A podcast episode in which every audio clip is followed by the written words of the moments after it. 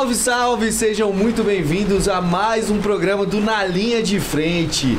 Hoje o tema é Manual de Encantamento do Cliente, galera. Já ouviu falar disso? Rodrigão, Pataro, meus queridos. Eu já tinha escutado, mas eu estou curioso para saber como é que é esse manual de encantamento do cliente. Afinal de contas, tudo que envolve experiência é, é contigo mesmo, é né? comigo mesmo.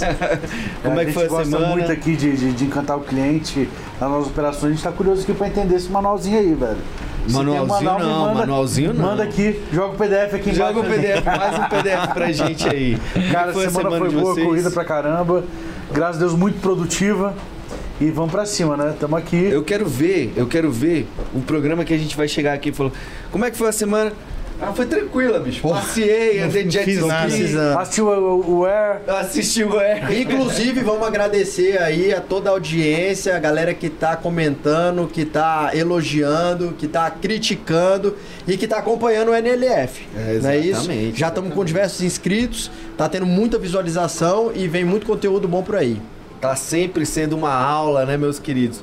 Rapaz, essa semana eu fui procurar o negócio do certificado e eu vi que era é um negocinho fechado, sacou? É um clubinho É fechado. um clubinho fechado que a gente não vai conseguir entrar tão simplesmente, mas eu já criei uma estratégia para que as pessoas tenham certificados, depois eu passo para vocês aí. Aí eu já quero saber, Gustavo, apresentar o certificado para uma participação dentro de um podcast. Isso é encantar o cliente? Com certeza. Estamos aqui hoje com Gustavo Leal e Pedro Henriques do Joy Hostel e o Wagner ali atrás que não quis aparecer nas câmeras, mas a gente vai botar a fotinha dele depois ali no, no Instagram, vai marcar a presença dele. E aí galera, tudo certo? Como é que foi a semana? Eu, eu, eu vou tomar café lá de, direto no Joy. É, A gente tava andando de jet ski e Canoa Havaiana na segunda, beach tênis na terça. Olha aí que maravilha. Não, o jet ski eu não sei, mas que rolou um papo de beach tênis aqui antes, eu fiquei sabendo como é que rolou. Ah, tá vendo? Você tá no, na profissão errada. mano. Você tinha que ter aberto, aberto um hostel. pô. Pois é, velho. Viver ali na, na tranquilidade, né? É, jet ski. Na calmaria, na paz. E aí, galera, Rapaz. tudo certo? Se apresentem aí, me falem um pouquinho do Joy. Não precisa contar a história ainda não, mas me, me conta o, o que, que é o Joy. Né? Se apresentem primeiro. Cara, eu sou o Gustavo, do Joy. E o cara bom pra falar do Joy mesmo é o Pedro.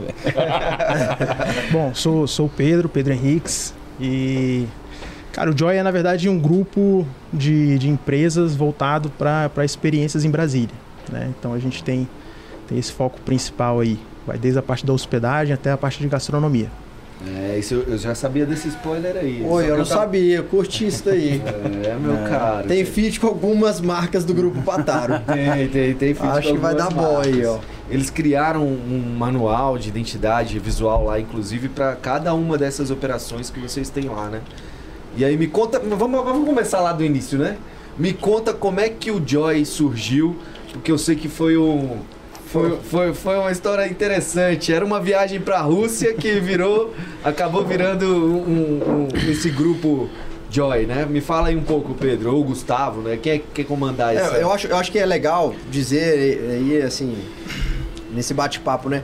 Muitas vezes a empresa ela é muito pensada, né? Ela, É, nasce, verdade. ela nasce com um pensamento, com um desejo, com uma linha, com um segmento e só que não existe uma regra, não existe um manual para você, né, abrir uma empresa, né? Ela pode surgir como uma oportunidade de mercado, pode surgir como um convite ou pode surgir como um desejo, como um sonho também da pessoa. E vocês começaram de um jeito distinto. Eu até então nunca tinha escutado Uma história dessa. uma história história dessa. dessa. E eu acho que vai ser surpreendente porque a galera vai se identificar, porque certamente, assim como a história de vocês, devem ter tido muitas outras histórias que aconteceram da mesma maneira. Então conta como é que foi esse surgimento aí de começou a falar de futebol, Rússia, amigos e virou hostel. Bom, é, nós somos amigos de infância, né? A gente cresceu juntos aqui em Brasília. Apesar de ser muito mais novo, muito mais jovem, que a galera vocês conseguem ver aí no, no visual. Ah, já começou, olha aí, ó. A gente é amigo de infância. E aí, a gente, em 2014, juntamos um grupo de 20 e poucos amigos. Falou, pô, galera, vamos. Depois daquela Copa do Brasil, né? Todo mundo na energia, e aí, vamos viajar, não sei o quê, vamos. Vamos fazer um fundo de investimento aí pra gente ir pra Rússia daqui a quatro anos. A galera, bora, pô, vamos. E aí, todo mês Já a gente fazia os um caras tinham um investimento. planejamento, né? É, Ali. É, todo mês fazendo um investimentozinho lá para daqui a quatro anos a gente finalmente ir curtir a Copa do Mundo do outro lado do planeta, né? Não E aconteceu. Na Rússia, não é qualquer experiência não, pô. Na, Na Rússia, exatamente. Mas não aconteceu porque quatro anos se passaram e as pessoas vão mudando, né? A vida vai acontecendo, as coisas vão A vida mudando. acontece. A Exatamente. galera achou que ia congelar aquele momento, O momento. Do, saca, da festa, da curtição que eles viveram aqui no Brasil. O amanhã chega. É, eu tava lá nessa Copa, mas já tava casado, viu? É, mas foi, foi um momento muito massa, euforia, saca? Galera na rua, comemorando, era jogo que você nem, nem, nem tava aí, não era um jogo importante pra você, mas, pô, só o fato do, da Copa tá sendo aqui, né, foi, foi incrível, né? E aí, vocês não congelaram o momento, então? Não deu pra congelar. Eu mesmo só assisti um jogo aqui no Brasil, que foi Suíça e Equador. Foi um jogo terrível. Eu Mas fui eu poucos jogos aqui em Brasília. Foi só pra sentir o clima e já deu, né? Pô, um monte de gente de fora do Brasil visitando a nossa cidade. Pô, isso deu mó gás. E aí a gente juntou, então, esse grupo de amigos, vamos fazer isso, daqui a quatro anos a gente vai pra Rússia. Só que aí quatro anos se passaram, ninguém queria mais ir pra Rússia. Na verdade, querer até queria, né? Mas as circunstâncias eram outras. Você agora tinha que uma família, ou filhos. e- Então as pessoas. De comprar falam, fralda, pô, né, pô? comprar fralda.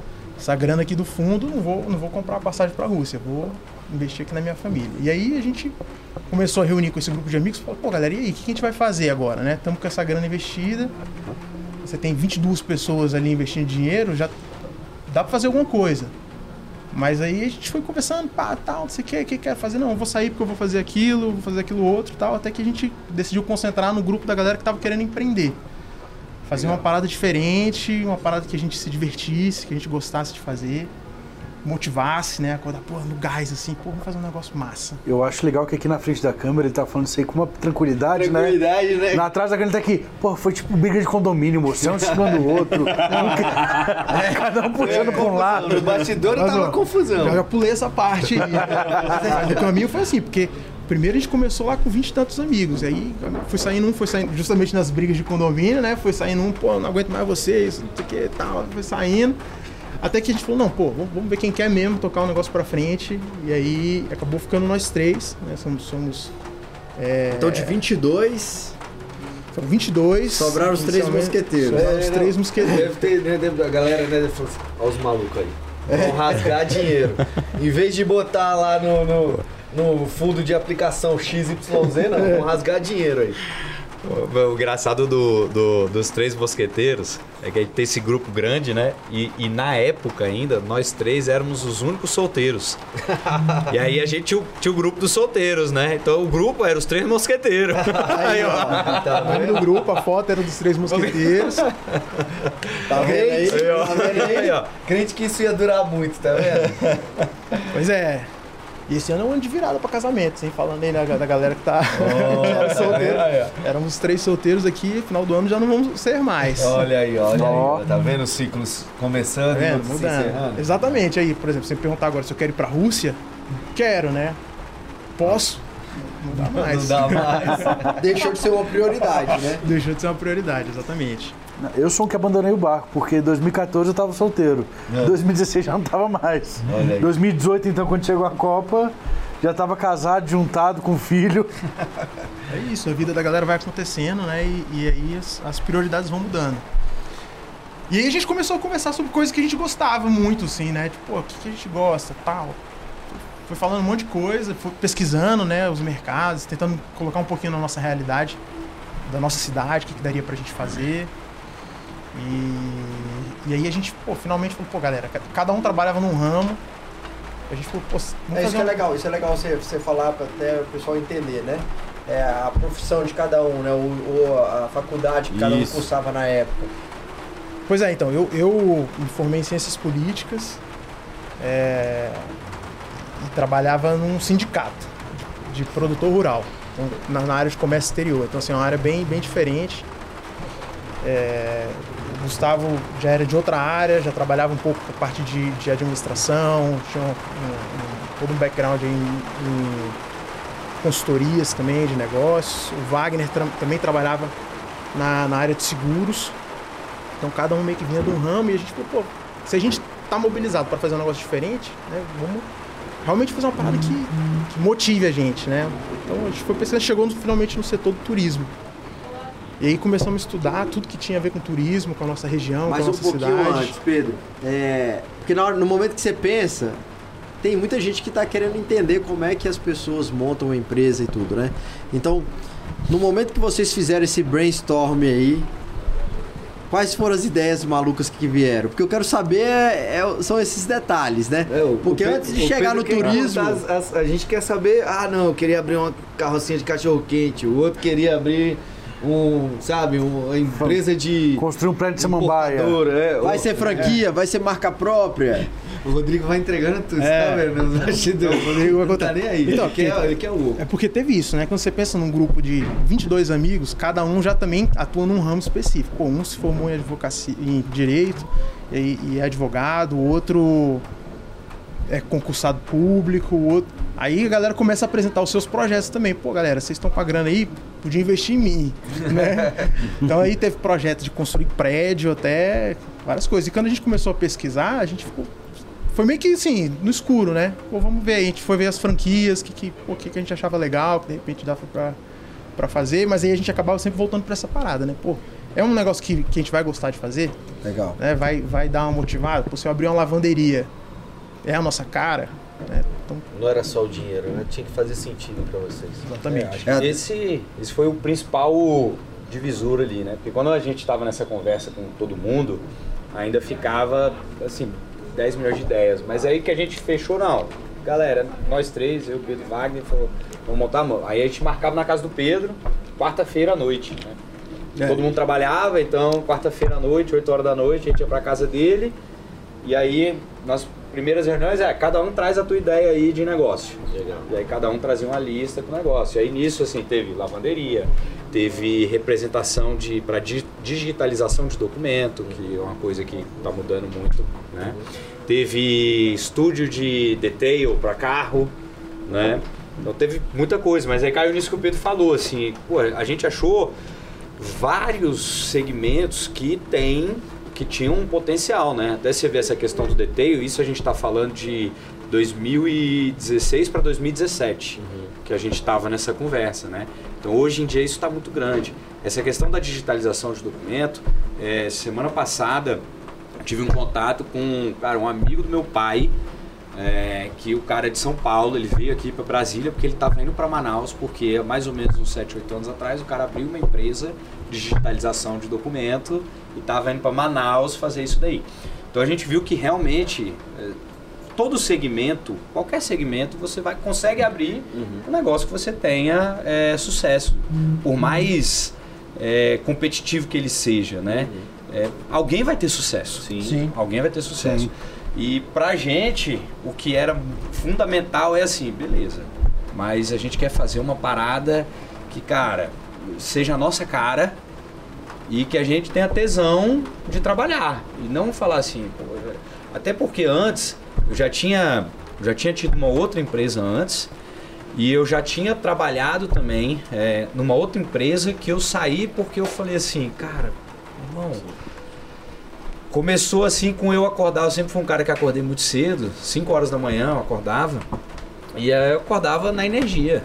E aí chegou um momento que, cara, eu ia para essa empresa, foi financeiramente a empresa que mais que eu mais ganhava bem, melhor. É, consegui construir alguma coisa, foi nessa época. Só que eu comecei a dar o start assim, quando eu tocava o despertador de manhã, eu vou ficar mais cinco minutos. Aí eu ia sair para almoçar, aí pô, a empresa ficava num canto, eu já queria almoçar no outro lado da cidade. Tinha restaurante do lado, é, que era já para demorar. Queria ver ninguém. Queria ver ninguém. Então, quando a gente foi ter essa discussão da empresa, é assim, cara, não quero um lugar que dê dinheiro, mas que a gente não esteja feliz, né? Então vamos tentar casar.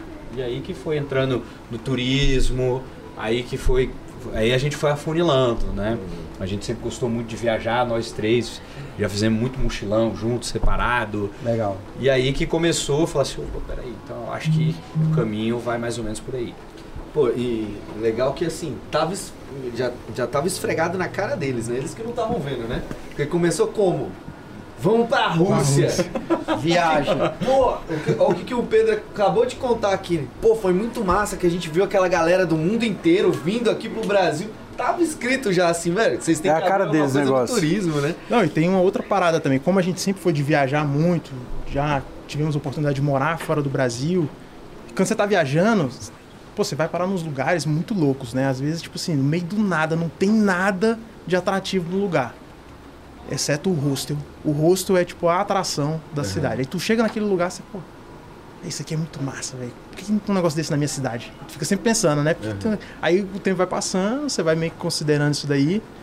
Quando a gente sentou pra conversar, isso aí a gente nem lembrava disso. A gente só, pô, tinha uma parada massa que a gente ficou naquele lugar lá, pô, lá na, na Indonésia, na Tailândia, que a gente viajou, tinha esse lugar maneiro.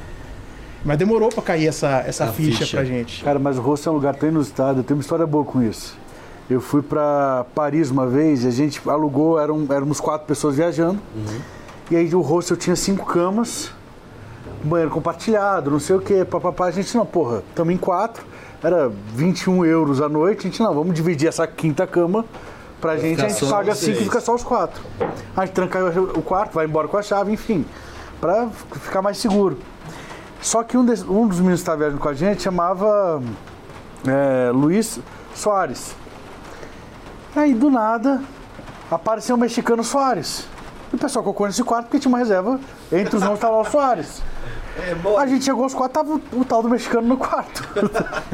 a gente, porra, desce, aí a gente começou a trocar ideia com o mexicano, descemos, conversamos, o pessoal, porra, mas não tem mais lotação, tá lotado o rosto, não tem como realocar. Tá, vamos ficar então no quarto com o tal do, do Soares mexicano. E o cara falava quatro, cinco idiomas. Eu, eu fala- já falava inglês, falava um pouco de francês. Uma outra era fluente em francês, a outra era fluente em alemão. Ele falava todo mundo. E o cara disse pra gente, não fala comigo até hoje. Essa porra de história tem 12, 13 anos. Até hoje a gente conversa, troca ideia de futebol. De vez em quando ele manda, E aí, Rodrigo, como estás? E Brasil? Estás jogando muito mal? e tudo começou por causa de uma confusão do hostel lá. Cara, e virou uma surgiu amizade, né, velho? uma legal- troca, O velho. que eu acho, né, o legal do hostel, né, do conceito, é justamente isso, né, cara? Assim, você criar novas conexões com pessoas que às vezes você pô, não ia ter oportunidade nunca na vida. Né? E o hostel tem muito essa característica de criar eventos, vocês fazem muito isso lá, né? Eventos para fazer com que a galera realmente socialize, né? Que é muito o conceito do coworking, né? Também. Eu, eu tô curioso porque é o seguinte, eu, eu viajei para alguns lugares, mas eu só fiquei uma vez em rosto.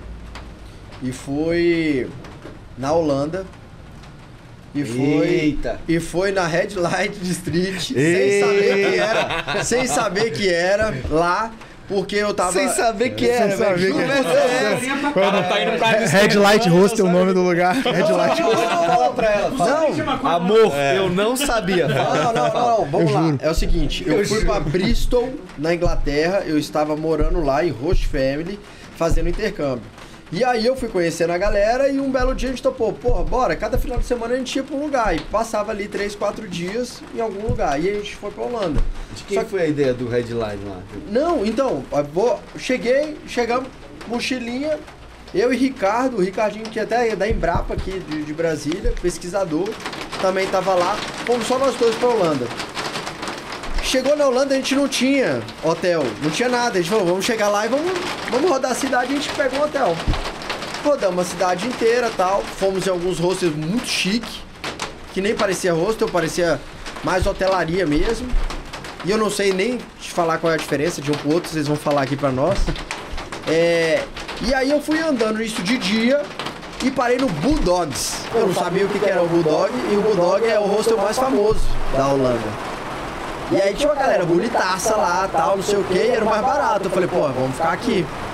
E aí tinha o tal do coffee, coffee shop, que é o lugar permitido pra fumar maconha. Tem tudo menos o café, né? Lá, Tudo menos um Ah, café. e você não sabia que tinha maconha na Holanda também, né, lá Patá? em Amsterdã pode fumar maconha. Tá vendo aí? E tu não sabia, né, Aí Patá? como eu sou o cara das experiências, eu tive que experimentar. Mas lá pode. Né? Lá pode. Dentro do coffee do E aí- coffee shop. Dentro do coffee shop. E aí foi muito engraçado porque a gente deixou as mochilas lá e saímos pra rodar a cidade. E aí fizemos o turismo todo lá, conheceu o Diamond Musician, conheceu a, a parte das tulipas todas. Museu Aí- da Heineken. Nossa. a Heineken Experience. E aí nós quase fomos presos, eu e Ricardo. Porque a gente tava andando de bike e bike lá você também tem que andar na via correta. E a gente tava na contramão, pulando escada, achando que era o. Tava fazendo cross Achando que tava no octogonal, subindo e descendo aquelas escadinhas lá, tá ligado? Fumou um baseado, vamos andar de bike. É, Pior que não, ainda não tinha feito nada disso. Aí beleza. Chegamos lá, tipo, rodamos a cidade inteira. Aí de noite, na volta, foi que eu descobri que a gente tava na red light, porque aí eu passando. Uai, O que tá acontecendo aqui, e essa cabine aqui? E essa luz vermelha E do essa luz nada? vermelha? E essa mulher pelada? E essa outra? Não sei o quê. Então foi uma loucura, assim, foi uma viagem. E foi a oportunidade de eu conhecer uma galera, porque quando a gente retornou, entramos no rosto. Na hora que a gente chegou lá, velho, tinha uma mulher deitada na minha cama. Uma irlandesa. E aí eu falei, né, conversando com meu brother, pô, bicho, tem uma mulher deitada na minha cama, velho. Deito em outra, deito com ela, o que, que eu faço aqui agora? A Porra, história do Patar é foda, que a gente não tem rumo, ele não sabe onde vai acabar, vai. Velho, aí, bicho, cheguei lá, comecei a falar e a mulher, velho, levanta, bicho. Bebalhaca, assim, ó. Aí começou a falar um monte de coisa que foi. Era um, um irlandês, Misturado com bêbado ainda, velho. Sem, eu não entendi, nada, nada. não entendi nada. Ela pegou, abriu uma garrafa de cerveja vodka e plup, plup, de plup. vodka, né? Aí eu falei, caraca, meu irmão, que loucura isso daqui. Aí a outra mina levantou, aí a outra mina levantou, aí a gente começou a conversar. Aí combinamos de sair à noite, saiu à noite todo mundo de noite pra balada. Então assim, criou a oportunidade de eu conhecer uma galera que eu nunca imaginei conhecer. Se tivesse ficado num hotel normal, É, nunca tava que eu no ia seu- Não, conhecer. jamais. Cara, acho que vocês dois, tanto o Papai quanto o Rodrigo aqui, resumiram assim, o que que é a essência do rosto. Caraca, eu falei só bosta. Mas ele tem Essência, tempo. pô, é. Ele ainda tem tempo, não. Ainda tem um tempo de podcast aí. Vai, você vai conseguir até o final. Porque assim, a, essência do rosto é, é experiência. Você viver experiências diferentes. E talvez uma das mais fortes é essa questão de conhecer pessoas. Sim. Legal. E então, não só pessoas, mas como você vivenciar coisas novas, fazer coisas novas, coisas diferentes. A gente já passou por várias. E quanto a isso daí, eu lembrei que a primeira vez que eu fiquei no hostel aconteceu uma coisa parecida, parecida assim. Era um, um alojamento o quarto, assim. Era Rapidinho, tipo, Gustavo, antes de você continuar. Galera, isso tudo faz parte do manual do encantamento, tá? Faz. A gente vai falar exatamente como é que funciona lá, porque ele materializou. Mas isso tudo faz parte do. Só pra você não ficar perdido, falar, mas os caras estão desviando do tema, estão falando da história da vida. Não. É justamente essas experiências E que a gente contextualizando isso daí, é, antes da gente montar o Joy, é, todos nós, é, a gente visitou em conjunto aqui tranquilamente mais de 100 hostels no mundo. Legal. Então, cada hostel que cada um visitava, a gente fazia era visita técnica, né? Ah, desculpa, ele boa para viajar, mas a gente realmente levava um caderno, o que, que é bom desse? Depois O você que me é? indica o gestor financeiro da conta da Rússia, viu? É, porque aí acaba que você está fazendo uma pesquisa de campo, você está estudando concorrente, obviamente, né? Mas entendendo como é que funcionava o mercado. Exatamente. Mas você sabe o que que é massa também? Antes, antes mesmo da gente ter essa conversa toda de tipo, vamos abrir um rosto, a gente já viajava muito. E aí nessas viagens que a gente começou a achar essa- esse negócio de hostel interessante, curtir a vibe, e cada um tem sua particularidade, né? Cada um tem seu ponto forte e tal. A gente começou mesmo sem saber, vou fazer um vídeo desse hostel aqui. E aí depois eu mando pra galera aqui e tal. Então a gente, na época, viajava com câmera digital, né? O celular é, não era assim, muito. com a Tudo câmera muito boa. aqui nessa Até porque hostel mesa. popularizou aqui no Brasil causa da Copa. Né? Sim, An- an- exato. 2014, né? Assim, antes não tinha. Então isso que o Pedro tá falando é, é bem isso. A galera, rosto, o que é rosto? Sabe o que Até é legal? hoje, Porque né? quando, quando, quando eu visualizo o hostel, até pelos hostels de, da- da- das praias que a galera frequenta, porque aqui em Brasília, por exemplo, não tem muito, né? Acho que vocês falaram que só são vocês aqui em Brasília. Tem outros se de- de- que se denominam rosto. Entendi. E aí a gente vai discutir aqui Aí na hora que eu olho vocês aqui, velho, pô, a galera que morou no octogonal, todo mundo ali, né? Apanhou de pantufa, ajoelhou no algodão. Eu também morei no octogonal, tô de sacanagem. Mas é o seguinte, eu visualizo, eu visualizo o quê? O cara do dread, o cara doidão, o cara tranquilão, o A gente tinha isso na equipe também. Aí, ó. Não, peraí, mano. O cara foi de Porra, é uma sacanagem, velho. Tu nunca foi assim no dói, pô? trouxe? Tem a borrachinha embaixo. Pesada a borracha, né? Pesada a borrachinha, pô. Volta, volta, volta. Não, mas, volta. mas era isso, assim. Então a gente já fazia tipo, uma espécie de uma pesquisa de mercado sem saber. né? Hoje, cara, eu tenho pastas lá no, no HD que é tipo assim, vídeo do hostel em Krabi, na Tailândia, muito tempo antes da gente saber que a gente ia abrir um hostel, que já era um lugar que eu falei, pô, que massa. Tipo assim, coisas simples. Pô, pô, esse hostel aqui, eles Ah, têm... foi no benchmark mesmo, né? Você pesquisando o mercado, indo lá em loco, visitando. Cara, era, e era isso, assim, pô, esse hostel maneiro. porque Toda, toda quarta-feira à noite os caras têm um show de dança tailandesa. Ou, pô, o cara tem um lustre aqui que é feito de régua. Então, tipo assim, a gente ia filmando umas paradas aleatórias, que era tipo assim, pô, que ideia legal, né? Vou levar pra casa. E aí, depois de muito tempo, a gente foi revisitar isso pra ver, pô, que, que- os lugares que a gente passou, né? Que louco que a galera vai fazendo no mundo E esse é o cerne do manual do encantamento, que são coisas que você vai levar. A gente está conversando, o Rodrigo trouxe coisas aqui que ele lembra de 12, 14 anos atrás. Memórias, né? Então são essas memórias que são importantes da gente organizar para que todo mundo consiga entregar essa parte do, do encantamento, né?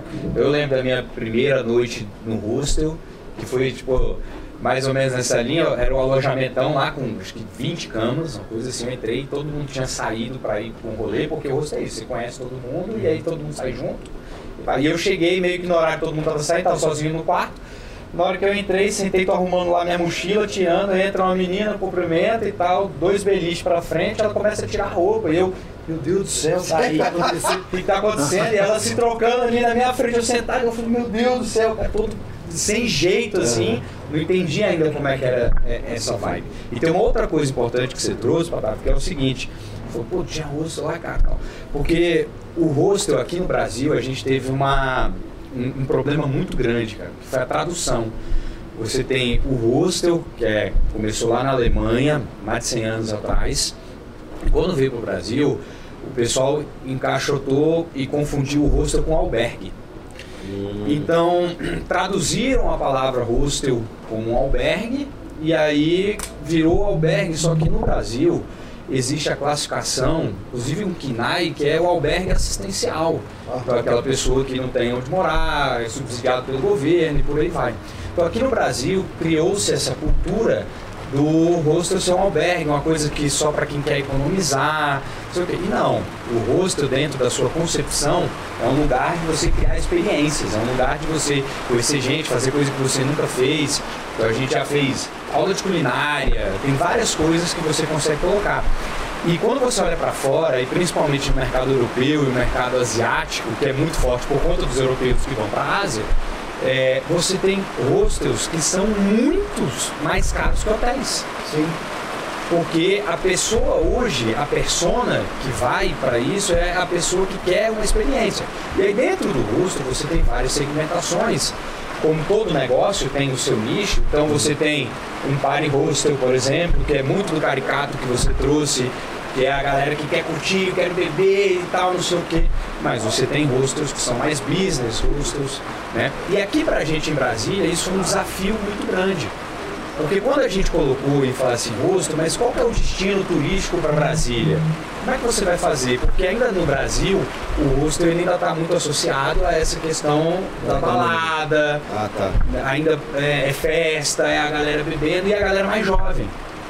E se você para para pensar, Brasília não é muito esse público, né? Não é assim, pô, você vê Como cidade turística, não, né? Assim, é, como se é um destino turístico Turístico não seria que a galera vai para isso, né? Então, até na concepção da empresa, na hora que a gente foi, a gente, cara, a gente precisa ver muito bem quem que é o nosso cliente, porque não adianta a gente visitar igual a gente visitou o Party Hostels e vários outros, e a gente tentar colocar essa concepção, porque pode acontecer dois problemas. Ou eu posso não ter o público necessário para esse segmento, ou vem um outro segmento e eu me queimo porque o cara fala, pô, não dá e tal, é muita bagunça, né? Então, a gente. Eu acho, eu acho que o que você está falando ele é tão importante porque, de fato, na minha visão, era o hostel era voltado mais pra balada, bagunça. E ver você falando, vocês dois falando sobre o hostel na seriedade profissionalismo, né? Trazendo profissionalismo, estudo de mercado. Pô, pra mim tá desconstruindo uma coisa que eu tinha na minha cabeça com relação ao rosto. E não só isso, né? Direcionado pra persona em si que vai fazer sentido para aquela cidade que você está colocando, porque não tem problema ser um party hostel, né? Mas a persona, o trabalho que você faz, a experiência que você oferece é outra. Né? Se o cara não tem a visão do empreendedorismo para falar assim, bom, a minha cidade, igual você acabou de falar, minha cidade, não sei se isso vai funcionar. Né? Você tem que trazer a realidade. Pô, quero muito fazer um party hostel, mas aqui não vai funcionar, velho. Mas eu quero um hostel, porque eu quero o conceito da experiência que eu acho que é a linha que você estava caminhando aí, né? eu acho que é uma oportunidade que vocês têm aí fodida dentro do, da capital federal, porque a hotelaria ela fica totalmente consumida no período da semana, né? De segunda a sexta. E final de semana você tem ali zero ocupação às vezes no hotel, né? Então o hostel pode vir aí para ser também uma opção, não segunda, mas ser uma opção dentro da semana pra galera que vem, pra galera. a parte da desconstrução que você falou, assim, ó, no dia da entrevista de qualquer funcionário lá, porque o, a gente começou como um rosto, hoje é um grupo. Então a gente tem o, o- são três braços, então é o braço de hospedagem, o braço de gastronomia, então é o Joy Hostel, tem o Joy Flavors, que é o braço de gastronomia, e o Joy City, que é voltado para o turismo e as experiências que acontecem. É, e na entrevista, quando a gente faz um organiza um processo seletivo, a gente sempre fala, ó, o maior desafio de quem vai trabalhar aqui com a gente é ser profissional na informalidade. Então, você ser profissional na informalidade é muito difícil, é muito desafiador. Porque se eu estou como um hotel, mas isso encaixa para vários outros segmentos e vários outros ramos, se eu estou no hotel, eu estou lá na recepção do hotel, eu estou de terno, gravata, eu já estabeleço automaticamente uma formalidade. Sim. Agora, se você vai lá e a minha equipe está trabalhando de bermuda e camiseta, e a gente recebe desde o cara que está procurando uma hospedagem que seja bem localizada, como a gente é, mas também seja um custo-benefício bacana, mas a gente também recebe procurador federal. E aí como é que esse procurador vai chegar e como é que esse baladeiro, o cara que está vindo porque está descendo do norte a sul do Brasil, está mochilando e tal. Então como é que você vai adequar o teu atendimento para você falar com um procurador e como é que você vai atender para falar com um brother que vai chegar, ei brother, beleza e tal. Então, muito dessa questão do da gente ter criado esse manual especificamente para encantar os nossos clientes, ele vem disso. E aí a gente tem que mensurar como é que isso vai acontecendo. Porque não adianta simplesmente você criar um qualquer qualquer indicador, qualquer processo se você não consegue um indicador para você avaliar. Então, a gente tem várias formas, né? Você tem as próprias avaliações que, que o hóspede faz. É até legal que o Pedro, né, estava fazendo uma análise aí essa semana. A gente viu que, cara, a gente tem notas de avaliações dos hóspedes mais altas do que hotéis 5 estrelas de Brasília. Que né? massa. Então isso tem um impacto. Inclusive a gente recebe gente que vem e fala assim, nunca tinha ficado em hostel, aí chega e fala assim, cara, sabe por que, que eu fiz a reserva aqui? Eu não sei nem o que, que, é, o que, que é hostel. É porque na hora que eu fui ordenar lá entre as propriedades, eu ordenei assim, ó, as maiores avaliações primeiro. E aí a gente aparece lá no topo, né? E, e a gente avalia de outras formas também. Então, por exemplo, quando um hóspede faz check-out, é, eu pergunto, vai uma pesquisa para ele e eu pergunto assim, cara, você aprendeu ou vivenciou alguma coisa nova aqui durante a sua estadia?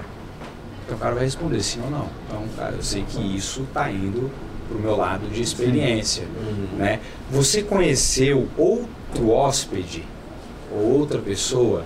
Opa, então já sei, porque a gente, a equipe, ela precisa estar fazendo esse meio de campo, porque você vai ter o cara que é acostumado a, a, a conversar com todo mundo e tal, mas você tem aquele que às vezes está viajando sozinho, está ali no cantinho dele, com meio com meio de todo mundo, e eu vou colocar o Rodrigo e o Dan para conversar e coloca. E é muito legal porque a gente já recebeu vários, vários depoimentos. Tempo atrás era a menina da Áustria e outra lá da Argentina. Caralho. E aí elas botaram e, tipo assim, dois anos depois marcaram a gente no Instagram, as duas na Austrália, agradecendo porque foi a nossa equipe que apresentou uma para outra. Né? arrepio, mano. Não, eu, é, eu tô falando isso porque assim, eu vou muito lá no Joy, né? Meu, meu, minha oficina é lá do lado. não fiquei hospedado lá ainda, mas. Não, já fiquei, né? No dia do editorial lá, entrei no É quartinho, mesmo. né?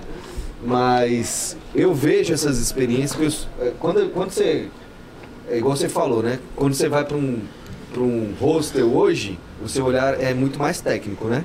E quando eu resolvi seguir a, a profissão de publicidade e marketing, tudo que é o lugar que eu vou, o meu olhar é isso. Então eu sento lá para tomar um café, tô, tô- tô trabalhando, né? Porque aí eu trabalho bastante lá. Esse- Essa semana eu fiquei o dia inteiro lá. Eu tomei café, almocei e. Isso inclusive saiu num vídeo que a gente postou essa semana. Ah, saiu? Olha aí, olha aí, olha aí. Pô, não me marcaram, eu não vi, pô. Mas aí eu, eu fico observando, né? E o que você acabou de falar, eu vi acontecer lá, nessa, nesse, nesse dia. Massa. Tinha uma menina do meu lado, que ela tava conversando com não sei quem, de fora, em inglês e tal.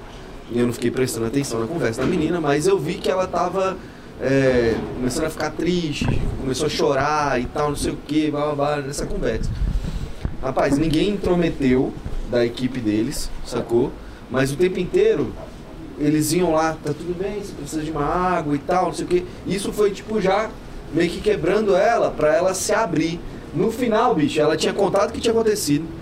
Ela já conectou com outro cara que era, eu acho que era o cara que tava fazendo a filmagem, eu vi a filmagem. Ele pediu autorização. Ele pediu autorização. É, mas ele já conectou com o cara e o cara já começou a conversar, puxar um outro assunto, entendeu? Então assim, tá vendo é, essa, essas experiências, né? Você vê que o, o manual tá funcionando, porque a galera conseguiu entender que a, pô, essa, essa, pessoa, essa pessoa precisava desabafar de alguma forma, né?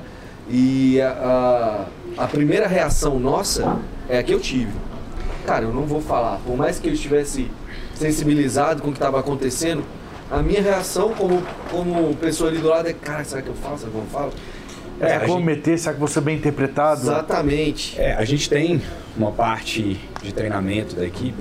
O, o treinamento da nossa equipe ali, ele demora pelo menos uns três meses para você falar assim, ó, a pessoa está pronta para atingir parte da nossa expectativa, né?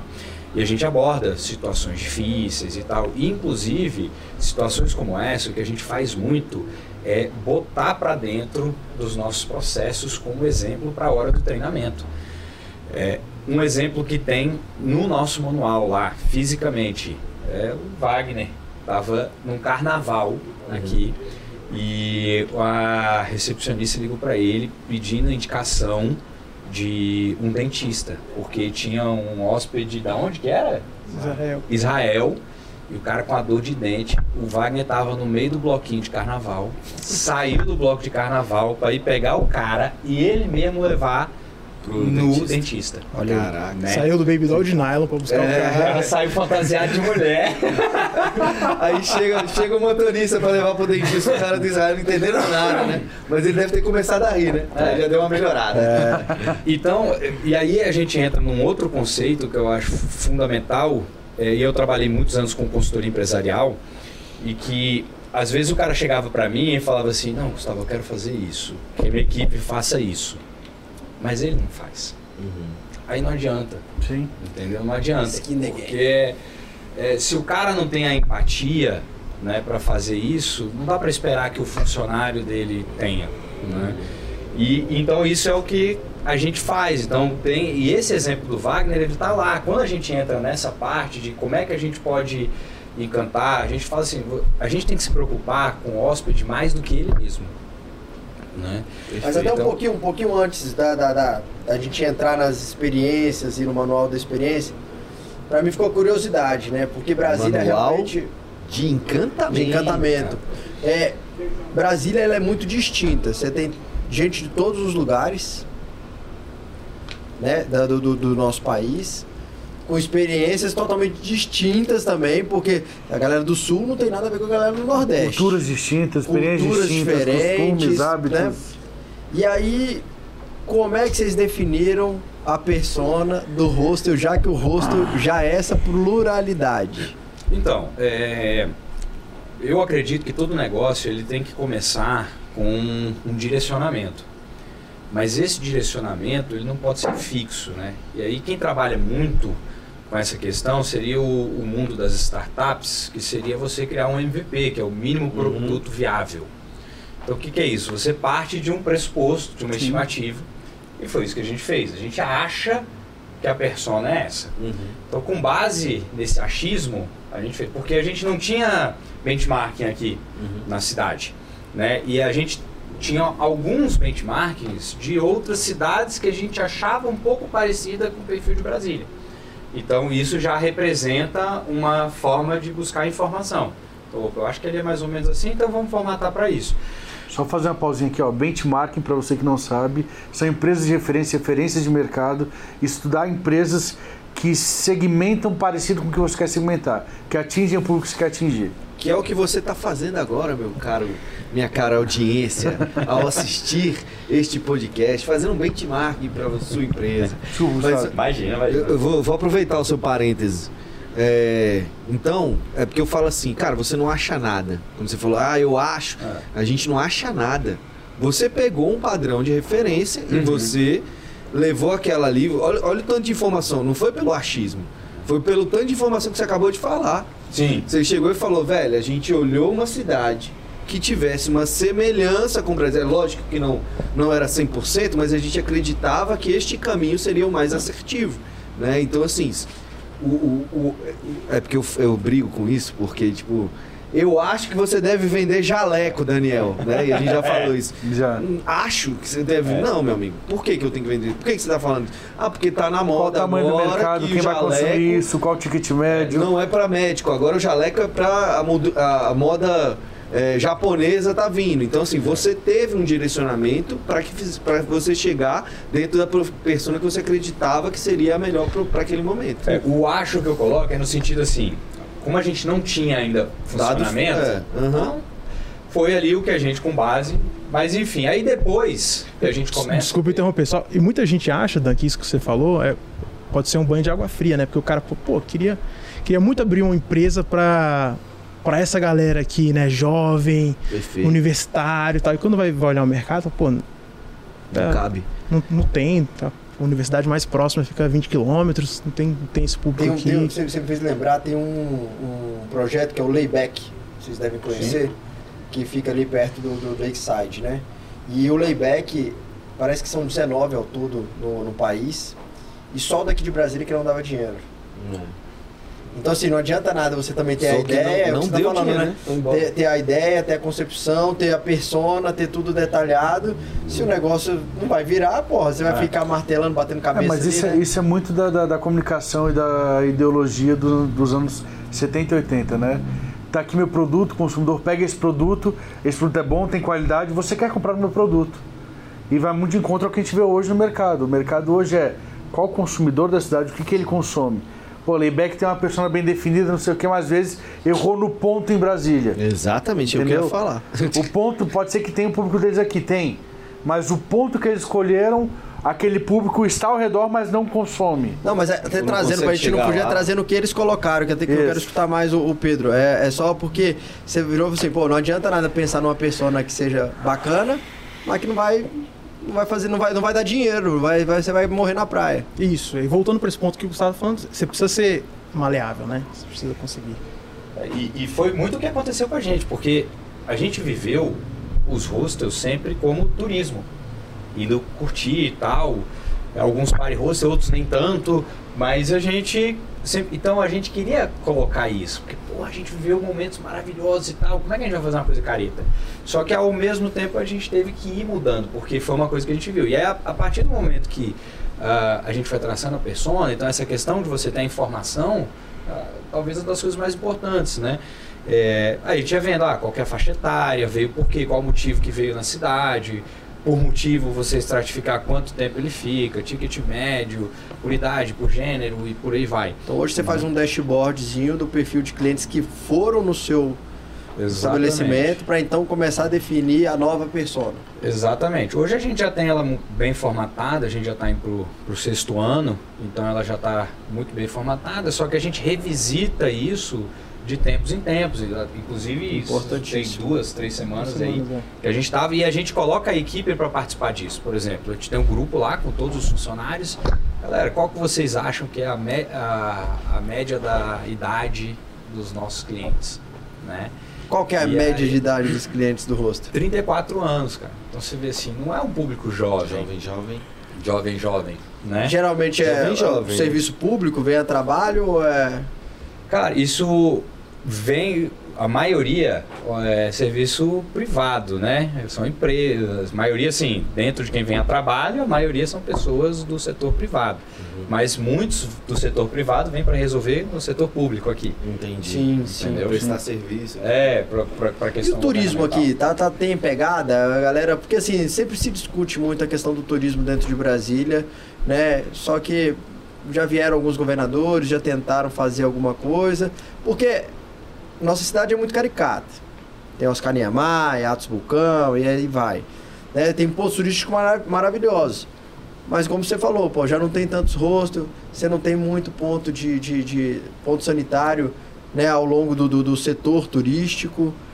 Cara, a gente tem um- uma coisa, a gente participa ativamente do, do, do- do segmento aqui, né? E tem uma coisa que eu sempre falo toda roda que eu tô com brasiliense, eu não sou brasiliense, eu nasci em São Paulo, sou paulistano, mas moro aqui há muitos anos, né? Eu me considero mais brasiliense do que, do que paulistano, não quero voltar, né? não quero parar lá, mas adoro, amo Brasília de paixão. E isso, acho que talvez o que me deixa com mais raiva. Você sabe quem que é, é, o pior para a questão do turismo de Brasília? Quem Brasiliense. que é? O próprio O brasileiro. É o pior cara. divulgador. Cara, a gente. Fala mal da cidade. ele- Eu sou defensor também da cidade. é Cara, isso deixa a gente maluco, porque se você for lá na recepção do Joy, toda semana você vai ter pelo menos um caso de uma pessoa. Porque o que, que a gente faz? A gente tem uma, uma curadoria. Então, dentro desse treinamento que a gente faz lá com a galera, a galera tem que entender Brasília, o que, que é Brasília, a equipe e tal, porque a gente. A, a experiência ela não está limitada a lá dentro. Por mais que lá a gente tenha é, coworking lá dentro do hóspede, lavanderia, restaurante, uma, uma série de coisas para que ele possa. eventos, música ao vivo, café da manhã temático, uma série de coisas, a gente também quer que ele viva a cidade. Então isso está dentro da nossa cultura. E aí o cara chega com uma diária. Aí você chega para ele assim, cara, mas por que, que você pegou uma diária? Falou assim, não, sabe o que, que é? Eu tava lá na Bahia, e aí eu conheci um brasiliense, e eu falei que eu tava indo pra Chapada e eu tinha que passar, eu perguntei pra ele, pô, mas eu tava querendo. Ele falou, não, em Brasília uma tarde você vê tudo. E, quando muito fala, em um dia você vê tudo.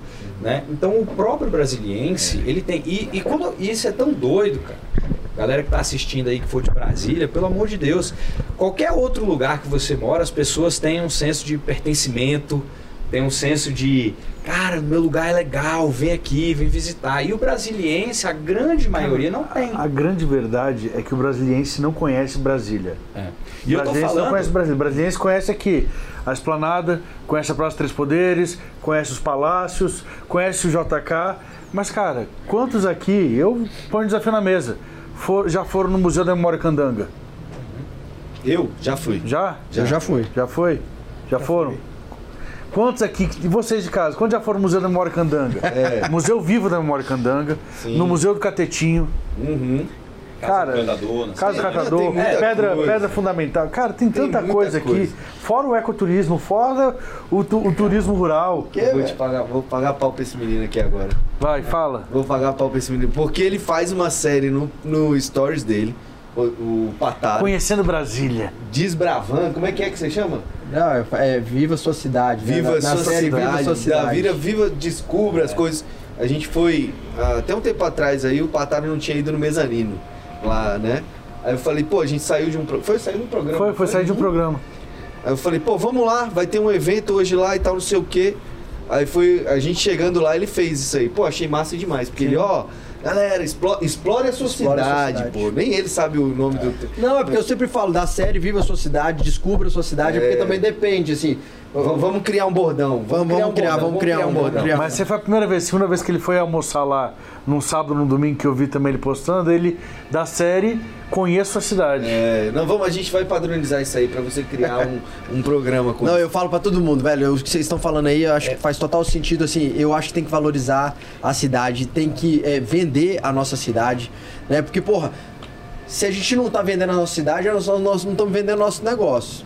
Então você não tá vendendo sua rosto, eu, eu, não- tô vendendo um restaurante, eu não tô vendendo, sabe, a, a, a- marca da cidade a bordo. Então vai, Concept, entendeu? o Libertão, que é a é. melhor casa de carne de E eu não de falo assim Brasília. porque eu acho isso, é o que a gente vive lá todo Sim. dia. Se você for lá na recepção, você vai ter a galera falando isso. Não, eu conheci um brasiliense que me disse que em um dia dá pra ver a cidade inteira. A gente fala assim, cara, porque o que, que a gente faz lá? Para 100% dos hóspedes, o cara chega, o Dan chegou lá.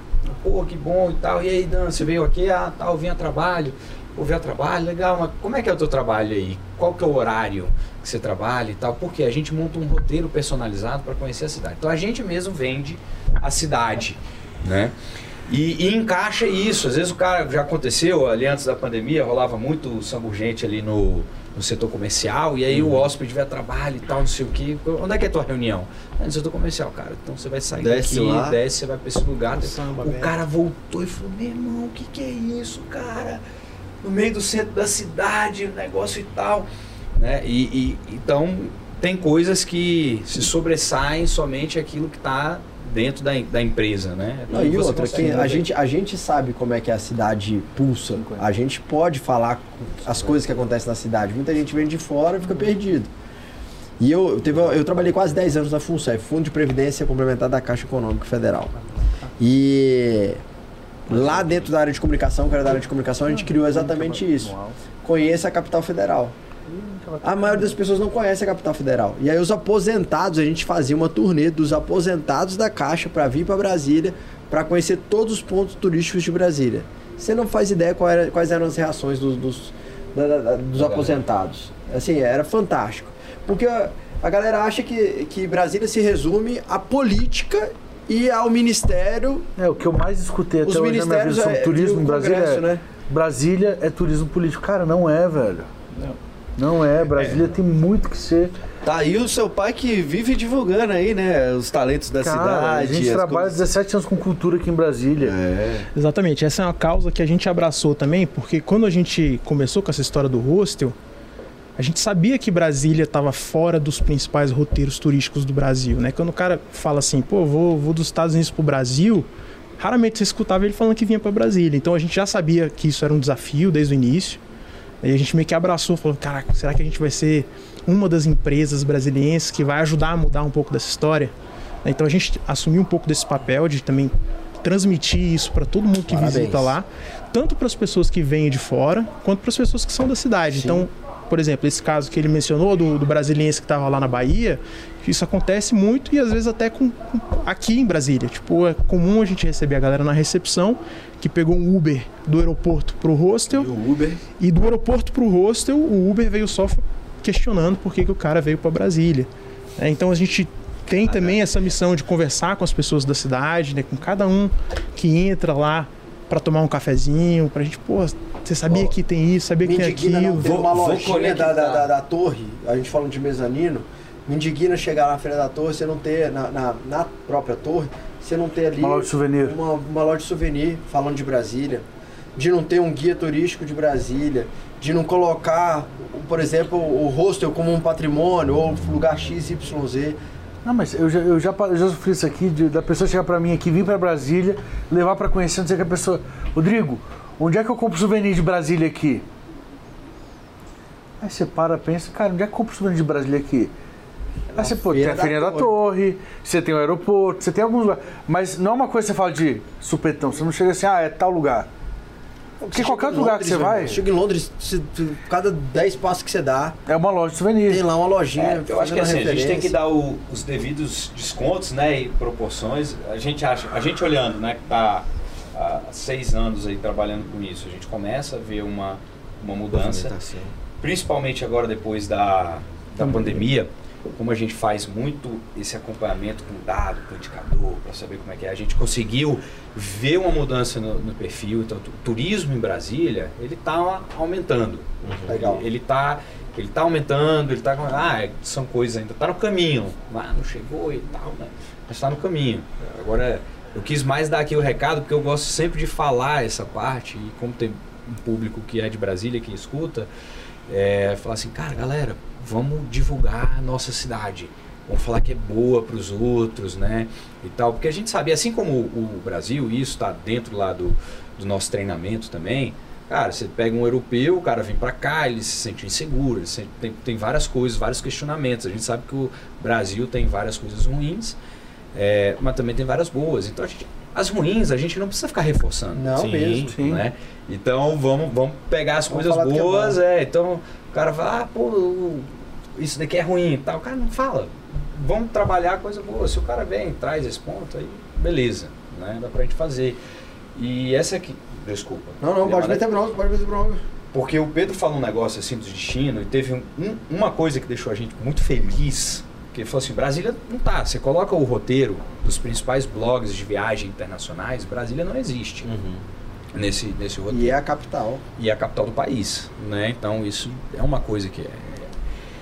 Aí, cara, a gente tem um dos blogs que ele é, ele é um- talvez um dos mais famosos, né, da galera de viagem, que o cara chegou e colocou a gente como uma recomendação e não colocou Brasília. Ó.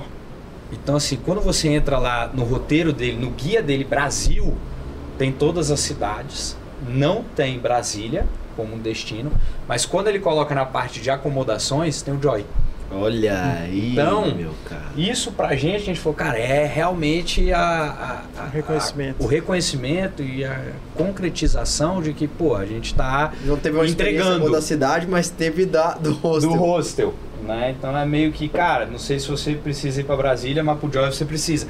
E aí quando saiu isso, a gente olhou e falou, porque era um blog que a gente, quando ia viajar, fazer mochilão, a gente consultava e tal, e não foi uma parada patrocinada, não, simplesmente apareceu lá e gente, caraca, bicho, não acredito.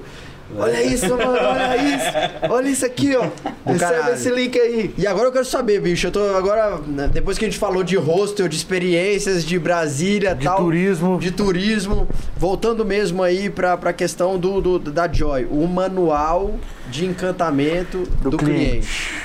É um manual que você fez em etapas. eu a gente já entendeu que é uma, uma experiência, é um, é um treinamento que você dá, é uma essência da empresa.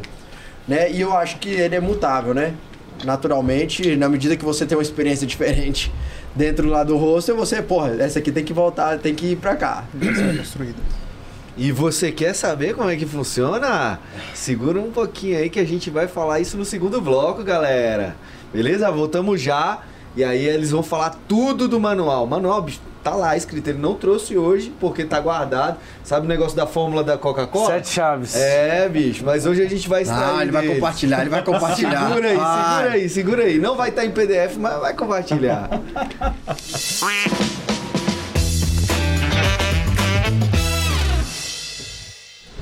E voltamos! Pô, o que aconteceu aqui, hein, galera? Chuva, irmão. Caralho, chuva pra caralho. Chuva pra caceta! São Pedro não queria que a gente terminasse o programa aquele Não, dia. não, não deu. Aquele dia não deu. Galera, estamos voltando hoje aqui, uma semana depois, para finalizar o programa. Todo mundo tomou banho, trocou de roupa, trocou de lugar. Mas o importante é a gente finalizar, que isso aqui tá fantástico. Esse episódio tá massa demais. Muitas viagens internacionais, nacionais. E vamos falar do que interessa, né? Manual do Encantamento. Uma semana depois e o Gustavo não trouxe o manual. Fechado as sete chaves lá no Joy Hostel, moleque. Mas vamos lá, Gustavão. Não lembrou? Não lembrei. Mas o passo a passo hoje você vai soltar pra nós aí. soltar. São quantos passos esse manual? Rapaz, é, passos são muitos, né? Eles são divididos, mas se você coloca no macro, acho que tem a, a primeira parte ali, a mais importante, seria a questão do direcionamento da diretoria, dos proprietários ou dos gestores que estão à frente. Como as autogestão, né? Se isso não for uma prioridade deles, não tem como, né? Porque dentro da dinâmica de empresa, com várias coisas, o que, que você vai priorizar? Qual parte que você vai priorizar. Então, enquanto a cultura de encantamento ela não for a prioridade do negócio, ele não vai acontecer. E aí eu acho que é válido também você pesar o quanto que isso é, vale para o teu negócio do ponto de vista que o nosso, o nosso ramo se encontra, que é o contato direto. Porque o encantamento ele não está só no contato direto. Você tem vários exemplos de empresa, a Zappos lá nos Estados Unidos começou muito com essa questão do, do encantamento, né? Era online, mas ela tinha uma questão muito voltada da cultura dele é, para isso. Então acho que o primeiro passo seria esse. É, se a gestão, quem está na gestão lá em cima, realmente não colocar isso como uma prioridade, isso nunca vai acontecer. Porque dificilmente isso vai ser uma prioridade do funcionário. Não, eu vejo que está muito em voga hoje essa questão de, de diferencial competitivo. Sempre teve, né? Diferencial competitivo, encantamento de clientes. O cliente está muito no centro hoje, nos últimos 10 anos tem estado, de todos os, os grandes projetos de todas as grandes empresas. O problema é que enquanto a empresa achar que o diferencial competitivo dela é ah, eu entrego um produto de qualidade, eu entrego uma, uma coisa boa para o meu cliente, cara, isso é o mínimo. É O verdade. encantar é justamente você surpreender, é você sair do, do, do, do, do, do standard ali, do, do esperado. Mas, Rodrigão, hoje nós vamos escutar o cara pra falar do encantamento de cabo a rabo. Eu tô puxando, eu tô puxando a tô pra eu, tô, eu tô curioso do passo a passo. Deixa ele meter bronca nesse negócio aqui. O, é, mais importante é esse ponto, porque é, o que é um encantamento para mim, para você pode ser uma coisa bem diferente. E aí eu acho que a gente já entra no segundo passo, Cultura, que seria definir o que, que é, o que, que eu considero esse encantamento. O que, que eu considero que, que isso foi um bom atendimento, essa foi uma boa experiência. Porque ela, por ela ser muito subjetiva, eu, por exemplo, sou um cara extremamente direto. Então, quando eu sento com o vendedor, eu gosto que ele chegue para mim e fale: Cara, isso é assim, funciona assado e custa tanto. Pum. Se ele vê, ah, sua filosofia, eu detesto isso. Dando volta. Dando volta e tal, já, cara, bora. Então, assim. É. Então, eu, bora, Talha. Então, mas a tua empresa, ela precisa, você precisa saber o que, que é para que a tua equipe entenda isso. Então, eu acho que o segundo passo seria, ah, então vamos trazer aqui. Lá pra gente no Joy, por exemplo, a gente coloca algumas métricas que são específicas para isso. Então, a gente quer encantar o cliente é que ele viva alguma coisa nova. Então, quando ele faz um check-out, ele recebe uma pesquisa e eu tenho uma pergunta especificamente assim: durante a sua estadia, você vivenciou alguma experiência nova, alguma algum conhecer alguém diferente, fez alguma atividade diferente? Porque aí eu consigo avaliar. Uma outra, a gente tem uma cultura muito forte de vender não só o nosso espaço, mas a cidade como um todo. Então a, a equipe precisa apresentar a cidade, mostrar, por mais que às vezes a pessoa não tenha tempo, ela tem que é, mostrar e ver se o hóspede tem um interesse nisso. Então ela mostrou. Quando ele faz o check-out, nessa pesquisa também vem uma pergunta. Durante a sua estadia, nossa equipe montou um roteiro personalizado para você? Te mostrou uma Brasília diferente? Então eu consigo avaliar, porque é, é uma coisa muito sutil essa questão de o que que é um bom atendimento o que, que não é. Sempre vai variar muito. Então aí seria o que? Um terceiro passo que seria você ter métricas para isso. Então, quais são as métricas que eu vou avaliar para aquilo que a minha empresa acha que é um bom encantamento? Beleza, fiz as métricas. Aí o quarto, você vê que a gente nem entrou no treinamento ainda. Agora que dá para você ver ali o treinamento. Então, você parte daquilo que você quer entregar, como é que você vai medir isso daí, e a partir disso você monta um treinamento. Para isso precisam ter os pilares. Então, qual vai ser a parte mais importante? E aí vai desde como eu me porto. Então, por exemplo, quando chega lá um hóspede, eu tenho que me levantar. A gente tem uma cadeira na recepção, mas o atendente ele tem que se levantar para falar com a pessoa, para receber, tem que ser um sorriso no rosto, seja muito bem-vindo, tem que entender aquilo ali. E aí o manual, ele vai trabalhando de, dessa forma. Então, do que, que eu acho mais importante para aquilo que vai ser uma consequência dessas ações. E aí a gente vai desenvolvendo. Então, primeiro você define dentro da base da cultura da empresa você define quais são os pilares mais importantes para essa empresa, o que, que é o encantamento para vocês. Aí vocês primeiro definem a pesquisa de mensuração, os, indicadores, que- os key drivers, É, exatamente. para então depois estabelecer o script. Exatamente. Porque senão você entra num problema que é muito corriqueiro nas empresas de gestão, é o seguinte, todo dia, como por isso que o primeiro ponto um é qual vai ser a prioridade. Então existem várias metodologias de gestão e de planejamento estratégico. A gente particularmente trabalha com uma que são os OKRs, então Objectives and Key Results. É, que você trabalha por trimestre, então a gente tem por trimestre, a gente faz um planejamento anual e trimestralmente a gente vai vendo como é que estão Fazendo acontecendo. avaliação. Dá só uma pausa aí pra você. Fala de novo aí como é que é o ou que Objetivos. Objetivos. OKRs. OKRs. É, Objectives and Key Results. Para quem não sabe, são os objetivos e resultados chaves. São as métricas que você define ali para poder mensurar de fato é, o, o indicador que você def- pré-definiu, né? E Isso, e, e existem várias metodologias para isso. Cada empresa tem que ver dentro do seu segmento, se a forma, melhor. o que, que você acha melhor. Essa foi uma que a gente já trabalha há algum tempo, que a gente viu que deu certo é, e é fácil. E, então, se, não, se isso não for lá um objetivo central, o que, que acontece na empresa?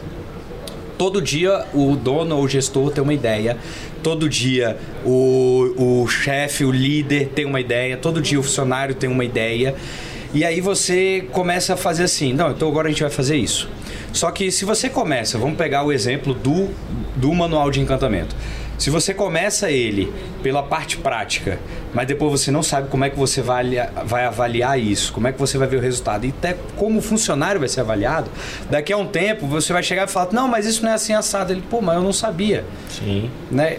Mas, ah, era para ser assim? Ou pior ainda, que é o que é mais comum: começa, faz um mês, um mês e meio, Para. dois, no terceiro mês Acha que não tá dando certo por algum motivo, às vezes. poucas, pouquíssimas práticas na, na gestão passam os três meses, pouquíssimas. Se você for pegar aí e faz, quem está escutando aí, faz o exercício aí de quantas ideias vocês já tiveram na- nas suas empresas, quantas estão implementadas. Então vê, você vai ver coisa que você, pô, dois anos atrás você começou a fazer e aí não, não implementou. Não vingou. Né? Não vingou. É, então, e aí a parte prática ela vai ser muito específica de cada negócio. Porque eu defini ali o que eu quero, aí, então tá. Então a, a forma de eu investir é uma, é, então tem que estar lá. Até porque, Gustavo, isso que você falou é muito importante, né? Você- o, o- o proprietário ele tem uma ideia maravilhosa, ele implementa essa ideia no local de trabalho dele, né? Aí o cliente vive essa experiência, aí você aumentou a expectativa desse cliente, ele retorna e aí você parou de fazer. Aí vem a frustração que é muito pior, porque ele tá esperando de novo viver aquela mesma experiência. Ou melhor, né? Ou melhor. e aí, se você não mantém um padrão, se você não mantém a constância disso, é o que mais acontece. Pô, tem aquela cerveja que você trouxe daquela vez lá? Pô, não tem. Essa avaliação trimestral que vocês fazem lá, Gustavo, é pra já fazer essa adaptação, ver o que está funcionando, o que, que não está funcionando, é, criar novos meios para gerar novos encantamentos, como é que funciona? É, é, juntamente com a questão do- dos objetivos e resultados chaves que a gente tem, a gente trabalha com um modelo de melhoria contínua. Que é uma outra coisa que, até para quem está assistindo, pô, um manual de encantamento, quantos passos e não sei o quê. E às vezes a gente protela muito aquilo que a gente vai fazer porque é uma coisa muito difícil. Então, cara, não vou conseguir fazer. Então, tudo que a gente faz lá, a gente começa pequenininho. Se você vai começar um manual de encantamento, ele pode ter cinco parágrafos, cinco, cinco itens. Vai ser isso daqui. Faz ele funcionar. Faz ele funcionar. Aí ele funcionou, eu vou. Vou e aumento mais uma linha. Vou e mais uma linha. Então a gente está indo aí para o sexto ano de operação e até hoje, re- rotineiramente, a gente vai Acrescentando coisas. acrescentando coisa Ele é dinâmico, né? né? E aí uma outra coisa que eu acho que é muito importante para esse manual, ele precisa ter exemplos práticos. Então, uma outra coisa que a gente faz lá, para cada, cada funcionário, é, as lideranças de cada área, a gente tem uma, uma planilha no Drive, tá? Que estão, estamos nós, eu, o Pedro, o Wagner o- e os líderes de cada área. E lá tem todos os funcionários. E à medida que o líder ou a gente enxerga alguma coisa que aconteceu bacana, a gente vai cadastrando lá nessa, nessa planilha. Por exemplo, cara, eu vi é, semana passada. Então a gente tem as três operações, né? Elas são separadas, mas são juntas. Então chegou uma, chegou não, tava saindo o check-out uma hóspede e aí o táxi tava lá na frente do posto. O atendente do Flavors, que é do restaurante, tava ali, viu, foi lá, ajudou a hóspede a levar a mala.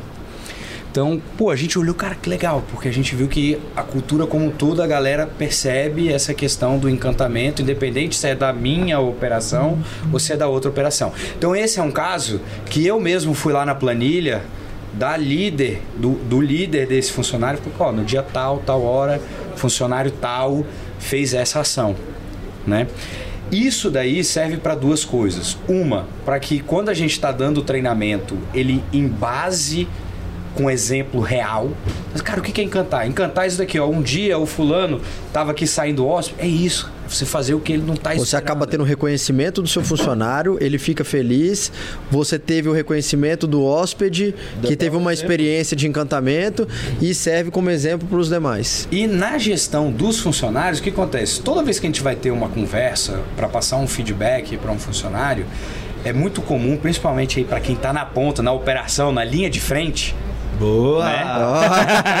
Já vai de graça. Hoje eu recebi umas quatro mensagens da galera que viu outros, outros episódios e todo mundo falando, realmente está na linha de frente, cara, que vocês estão mostrando. Porque hoje nós estamos tratando de fato do, do, do front ali de Pra quem vocês. está na linha de frente é, e trata, a gente se deixa muito levar pelos lados positivos e se deixa levar muito pelos lados O negativos. dia a dia vai corrompendo, né? extremos. Então, às vezes, quando eu quero dar um feedback pro funcionário, pô, o cara tá uma semana ali fazendo só coisa ruim.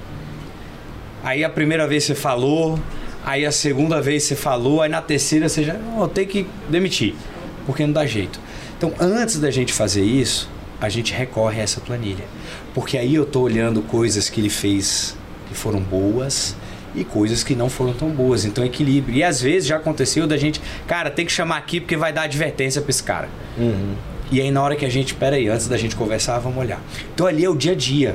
É o dia a dia, o que está acontecendo? O que, que essa pessoa faz que está acima da curva, o que, que ela faz que está abaixo da curva? Tá criando um score pro cara, né? Não é, É, só pra cara. satisfação do cliente, para satisfação do funcionário em si, né? Às vezes não, não, não é porque o cara fez uma, duas, três seguidas, mas e o, e o Todo resto, histórico né? Todo que ele o histórico tem. que ele tem lá dentro. Então você não tá olhando o cara como um número só. Você tá olhando o cara como o que, que ele contribuiu. Às vezes ele tá passando por um momento ruim, que às vezes é só o líder dele chegar lá e falar, bicho, o que, que tá acontecendo? Né? Porque a gente tem que entender que É um carinho às vezes é, só, né? não, é, o Uma seu colaborador é uma pessoa, vive problemas assim como você, né? Com certeza, Dan. E a gente tá falando assim muito do, do exemplo no caso negativo, que é quando a gente chama o cara pra pô, dar uma bronca, chamar a atenção, mas acontece muito do lado positivo também, né? A gente, pô, tá, tá ali, pô, esse cara é um cara legal, a gente precisa dar uma bonificação, dar uma premiação pra ele, a gente chama, mas às vezes a gente não lembra de todas as coisas que aconteceram ao longo dos últimos três meses, né? Então a gente sempre Perfeito. olha nessa planilha e é massa porque quando ele senta, a gente, pô, cara, que a gente queria agradecer por você ter feito isso, isso e aquilo. E teve aquele dia que você fez, você acha que a gente não viu, mas naquele dia você fez aquilo e foi muito legal tal. E o cara fica, caraca, é mesmo, né? Eu fiz. Às vezes o cara nem. nem Agora eu nem tenho, sabe, né? agora eu tenho uma Percebe. dúvida, porque assim, é, é muito do caramba fazer esse negócio aí. Mas no dia a dia, que corrompe, não é tão simples pegar e, pô, parar pra escrever a atitude, a ação que teve.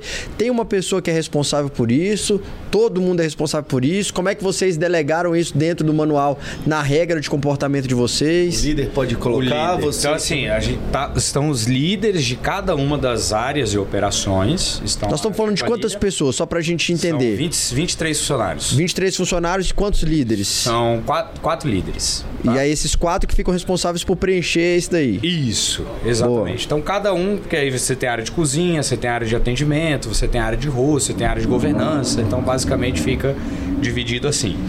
E aí, é, a planilha no Drive foi a forma mais fácil que a gente achou, porque hoje você tem um celular, você tem um aplicativo da planilha, Abre. você entrou e é coisa simples assim pra tarefa, é tipo assim, cara, pegou o lixo não precisa, pronto, não precisa dar muita coisa ali não, escrever muita coisa, né? Agora, aí acontece que o líder do líder precisa acompanhar isso para saber. Então, por exemplo, eu tenho a reunião semanal com os líderes. Então essa reunião, ela já tem, ela é pré-pautada. Então o que que a gente vê? Não existe lá uma reunião que ela não tenha um porquê que vai acontecer, então uma pauta. Ah, não, vamos reunir. Não, mas reunir o quê? Não, deixa eu ver. Não, é por que, que a gente vai reunir? Então já tem lá listado quais são as coisas para que a gente não faça a reunião à toa. E Rapaz, você falou um ponto tão importante, bicho. Desculpa te cortar, mas é o seguinte, meu irmão, o coisa que eu tenho raiva é reunião improdutiva e a improdutividade de reunião ela se inicia quando você não tem uma pauta. é, Então, assim, cê- primeira coisa de tudo, todo empresário, vocês têm que saber. Cara, vai reunir com qualquer outro empresário, ou funcionários, ou sócios, define aquilo que, que você quer discutir, o que, que você quer conversar, pra ficar mais assertivo, né? Porque senão você começa a falar de tanto problema dentro da operação, porque problema tem um monte. Você se perde. Você se E o perde. que acontece geralmente é o seguinte: aí você foca no primeiro, e como você não tem uma pauta, não tem direcionamento, aí você vai começar. a- não, Inflamar. É. Aí um vai inflamando o outro. Eu falo de um problema, você fala de outro. Que é quando a você vê. de quem tem mais problema. É, exatamente. Pô, foi mal. Manda Não. ver. Então, a gente tem essa. Já vem a pauta ali. Então, ó, amanhã a gente vai discutir sobre ABC. Ponto. Acabou. Porque quando começa a ir pro, pro D, e pro é, opa, peraí, a gente bota isso aí na próxima pauta. E sempre tem uma pessoa que tem o computador aberto com a pauta, redigindo o que, que a gente está formalizando. Ata. Todos os líderes faz a ata. Então todos os líderes têm acesso a essa ata, porque final- finalizou a reunião, a gente faz essa, essa leitura. perdido, né?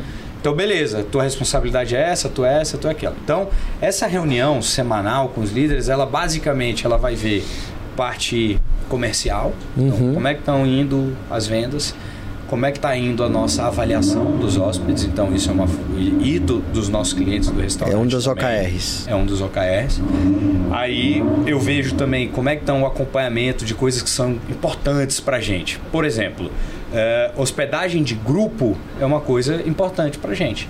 Então eu vejo, já tem ela já a, a responsável pela área ela já me traz, ó. Então aqui os orçamentos que ainda não fecharam, quais já fecharam e por aí vai. Então é uma reunião que ela dura de 20 a 40 minutos, dependendo da, da semana, não mais do que isso. E aí nela tem um espaço ali nela que é sempre separado para a parte que é responsabilidade da liderança ali, intermediária. Então, como é que estão o checklist dela? O que que ela está fazendo? Como é que eu posso ajudar? Né? E a gente sempre passa isso de escadinha para escadinha. Então, quando a gente promove uma liderança ou contrata uma liderança, a gente já fala assim, ó, qual é a nossa obrigação? A, obrigação, a minha obrigação é fornecer todos os subsídios para que você desempenhe o melhor papel possível. Então nisso estão boas condições de trabalho, treinamento, ferramentas, tudo isso daí, isso é, é o que ela tem que me cobrar. Então eu não estou conseguindo fazer isso porque eu não sei. Então peraí, vamos tentar ver se na equipe alguém sabe, se precisa buscar um curso externo, não sei o quê. Ah, esse equipamento não, não está me dando produtividade necessária. Porque aí a gente inverte um pouco, que é muito comum acontecer na relação entre o empresário e a equipe, é essa briga de mas você pediu isso, mas e aquilo. é-" Não. O, o empresário ou o gestor, ele tem que saber que a responsabilidade é essa, é fornecer tudo que quem está abaixo dele precisa para desempenhar o papel. E a liderança intermediária é a mesma coisa. Então a liderança intermediária, ela chega lá, liderança de atendimento, ela chega para os atendentes e fala assim, cara, eu tô aqui para ser o seu backup aqui, eu tô aqui atrás, é, pagando fogo. Tem uma, tem uma frase que tá no manual, essa frase, que é do Karl Al Albrecht, que é um varejista alemão, e ele fala assim: é, se você não estiver servindo o cliente, a sua função é servir quem esteja. Fantástico. Boa, então, na verdade, o seu manual de encantamento, ele também parte do pressuposto de encantar o seu funcionário. Que, na verdade, ele é o seu primeiro cliente, porque ele tem que comprar a sua ideia para então passar a ideia adiante, não é isso? Exatamente. Eu acho que o principal, assim, fazendo uma sumarização bem rasa de tudo, mas o principal é, é- é a clareza e objetividade do que você quer entregar. Quando você fala em manual de encantamento, é uma coisa extremamente subjetiva, empírica e pessoal. Então, quando você clarifica isso, objetiva isso, metrifica isso, coloca uma métrica, um ponto, um objetivo específico que você quer atender, e aí toda a composição que você faz por trás para funcionários, de reconhecimento interno, de acompanhamento do funcionário, para melhorar treinamento, para buscar condições para ele, no final são porque você tem uma clareza objetiva de quais são as métricas que você quer atingir para chegar no dito encantamento do cliente. E, Perfeito. e- e eu acho que essas coisas têm que estar, por exemplo, manualizadas, que a gente parte de um princípio que a empresa ela precisa ser autogerenciável, ela não pode depender de absolutamente ninguém, ela não deveria. né? Então ela não pode depender nem de um atendente, nem do líder do atendente e nem da gente. Aí nós vamos entrar na robotização e aí é outra. É, mas... Não, mas não só, eu, eu entendo o que ele tá falando. Não, eu é sei, o eu tô. tô... Eu, eu fechei. Uma das empresas que eu fechei, lá, a agência de publicidade, pô, a agência tava bem pra caramba. Só que a gente dependia de um cara, que era o cara da tecnologia, ele era programador e design. E esse cara resolveu ir pra São Paulo fazer pós-graduação lá e morar lá.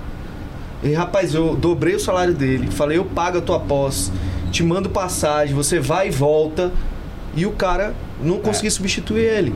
Então, assim, o meu diferencial naquela época dependia desse cara. E em Brasília eu não consegui ninguém para substituir o cara.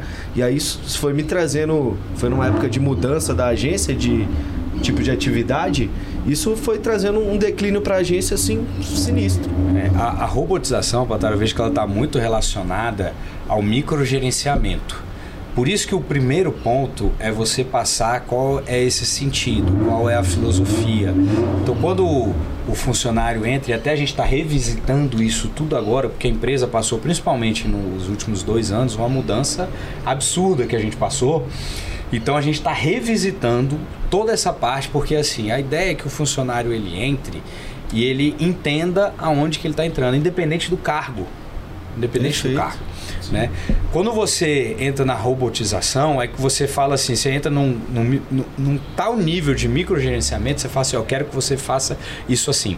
E não é a forma como a gente trabalha. A gente não quer que ele faça isso assim. Eu quero que ele entenda qual que é o conceito.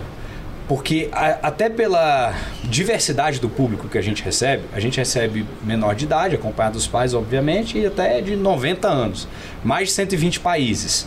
De tudo quanto é. Então, dentro da nossa equipe, a gente tem pessoas de vários perfis, que é para que eu consiga atender esses vários perfis Que estão é, chegando lá. que estão chegando lá. Então tem uma pessoa que é mais séria, que é mais centrada, e eu tenho aquele que outro que é mais espalhafatoso, e aí, brother, e tal, não sei o quê, para que a gente consiga comunicar com todos os públicos. Então quando você entende assim, fala assim, cara, a essência do Joy é isso. Como, o como você vai passar isso daí tem uma flexibilidade grande. Então, assim, às vezes, é, é, e, e isso é muito importante. Tem um exemplo que o Cortella ele deu já é, sobre a, a Unilever. Eu não sei se vocês já viram esse daí. Que é uma coisa assim, é- é bizarra. Os caras lá, década de 90. Vocês conhecem essa, Dan? Eu sei qual é. Eu- Você tem que falar pra mim. É. Cortella é um cara que eu escuto bastante. Ele tem vários. Ele, ele fala assim, cara, eles estavam com um problema lá na, na esteira de embalamento das pastas, dos tubos de pasta de dente lá, porque passava as pastas vazias, não pegava o tubo e fechava na caixa. Aí os caras chamaram lá engenheiro, gastaram 8 milhões para acoplar uma balança de precisão Ah, no isso. fundo, e aí ela detectava a diferença de peso, vinha o bracinho e tirava. Aí os caras, os gerentes lá foram ver lá, depois de três meses, não tava nada funcionando. É, o sistema não estava funcionando, mas a rejeição era zero. Aí os caras foram lá na fábrica ver, a galera do chão da fábrica ali, da linha de frente, falou, pô, isso aqui era um saco. Toda hora vinha, parava, vinha um bracinho, empurrava, a gente se dividiu aqui, comprou um ventilador grandão, a caixa que é vazia voa. né? Então. Top, top demais isso aí. Então, então, cê- então a gente trabalha lá com isso assim, ó, cara, o problema é a, a caixa passar vazia. Qual é a melhor forma? Cada um vai ver uma forma aqui de, de resolver essa parte. O... Isso que você está falando, ele vai muito em encontro a um programa que a gente fez, que public... já está publicado há algum tempo já, né? Porque esse programa aqui está sendo gravado, mas o- é, que a gente falou com o Flávio, né? E o Masayoshi, que é aqui do 365, que o Masayoshi falou justamente isso, né? Cara, quando você coloca na cultura de que o seu líder não tem que te dar dando respostas e sim te instigar a pensar nas melhores estratégias para você alcançar o objetivo X, né? Você está colocando na mentalidade dele. Quando você dá a resposta direto, aí você faz o que você falou. Você pode robotizar o negócio, automatiza. Isso aqui são micro, né? Operações. Você, isso aqui eu posso robotizar. Agora, ainda mais vocês lá, que eu tenho uma pergunta aqui depois que você terminar aí, que, que é justamente lá vocês, cara, é tanta gente, é tanta é, diversidade de situações. Que aí eu vou chegar na minha pergunta já já. Já, já. Pode perguntar, eu acho que eu nem lembro onde é que eu tava. Não, a pergunta é o seguinte. Então tá, vai, vai, vai no, no caminho que você tava falando. Mas você tocou num ponto aí que você falou, cara, meu, meu público lá ele é muito diverso. Tem menor de idade, acompanhado até 90, e por isso eu tenho perfis de pessoas, colaboradores lá para atender cada um, né? A minha pergunta é: quando você faz o customer centric, né, botar o cliente no meio de tudo, né, produzir um manual de encantamento, traçar as diretrizes da sua empresa para que você, né, faça realmente esteja alinhado com o que o seu cliente quer, deseja, né?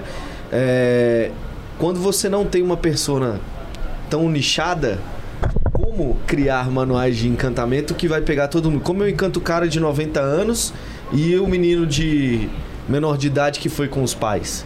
Qual que é o desafio desse de você...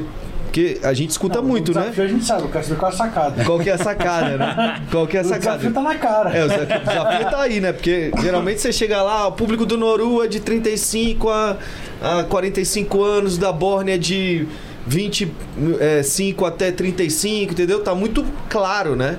No de vocês lá, é, cara, 120 países, né? Quantas cidades no Brasil, então é muito di- disperso, assim, né? Cara, ont... anteontem a gente recebeu uma avaliação no Google, é, nota máxima lá. É, Eu falei nota com a- 5. Nota 5 lá, que eu falei com, com a liderança, falei, cara, faz um post disso daí, porque isso daqui tá representando exatamente onde a gente quer se posicionar. A avaliação, se vocês entrarem lá, vocês vão ver aí. Que dia é hoje? Hoje é dia 5. Então olha aí por Cinco. volta aí do início do- de maio aí que vocês vão ver essa avaliação que a, a, a cliente fe- colocou assim. é, tem aí, Pedro, exatamente? Tem. A Cocô não é um hostel e não é um hotel, mas definitivamente é muito bom. Olha. Top. Tem co-work. Top. Tem co-work, é muito bom. Não, eu acho que somando pro, pro que o Gustavo tá falando e, e respondendo um pouco da sua pergunta, Dan, na verdade, você pode até definir uma persona, mas deixa de ser somente a persona quando você trata com vários públicos, um momento que você quer encantar o cliente, independente de quem quer que seja. Então, é definido diversos processos e você tem uma identidade. Eles têm identidade, não é hostel e não é hotel. Perfeito. É o Joy. E o Joy tem um processo. E esse processo, ele foi é, é, é, internalizado dentro da sua equipe e é revisado diariamente, né? E fazendo com que você ganhe uma comunidade. Perfeito. Por exemplo, quando eu falo, por exemplo, que o meu público na Borne ele é de 25 até 35 anos, não quer dizer que eu não venda para 40 anos, Exato. para 45, para 60, né? Eu tenho esse público. Quando você tem uma persona definida, por mais que a cultura esteja muito ok, o seu propósito, o seu, né?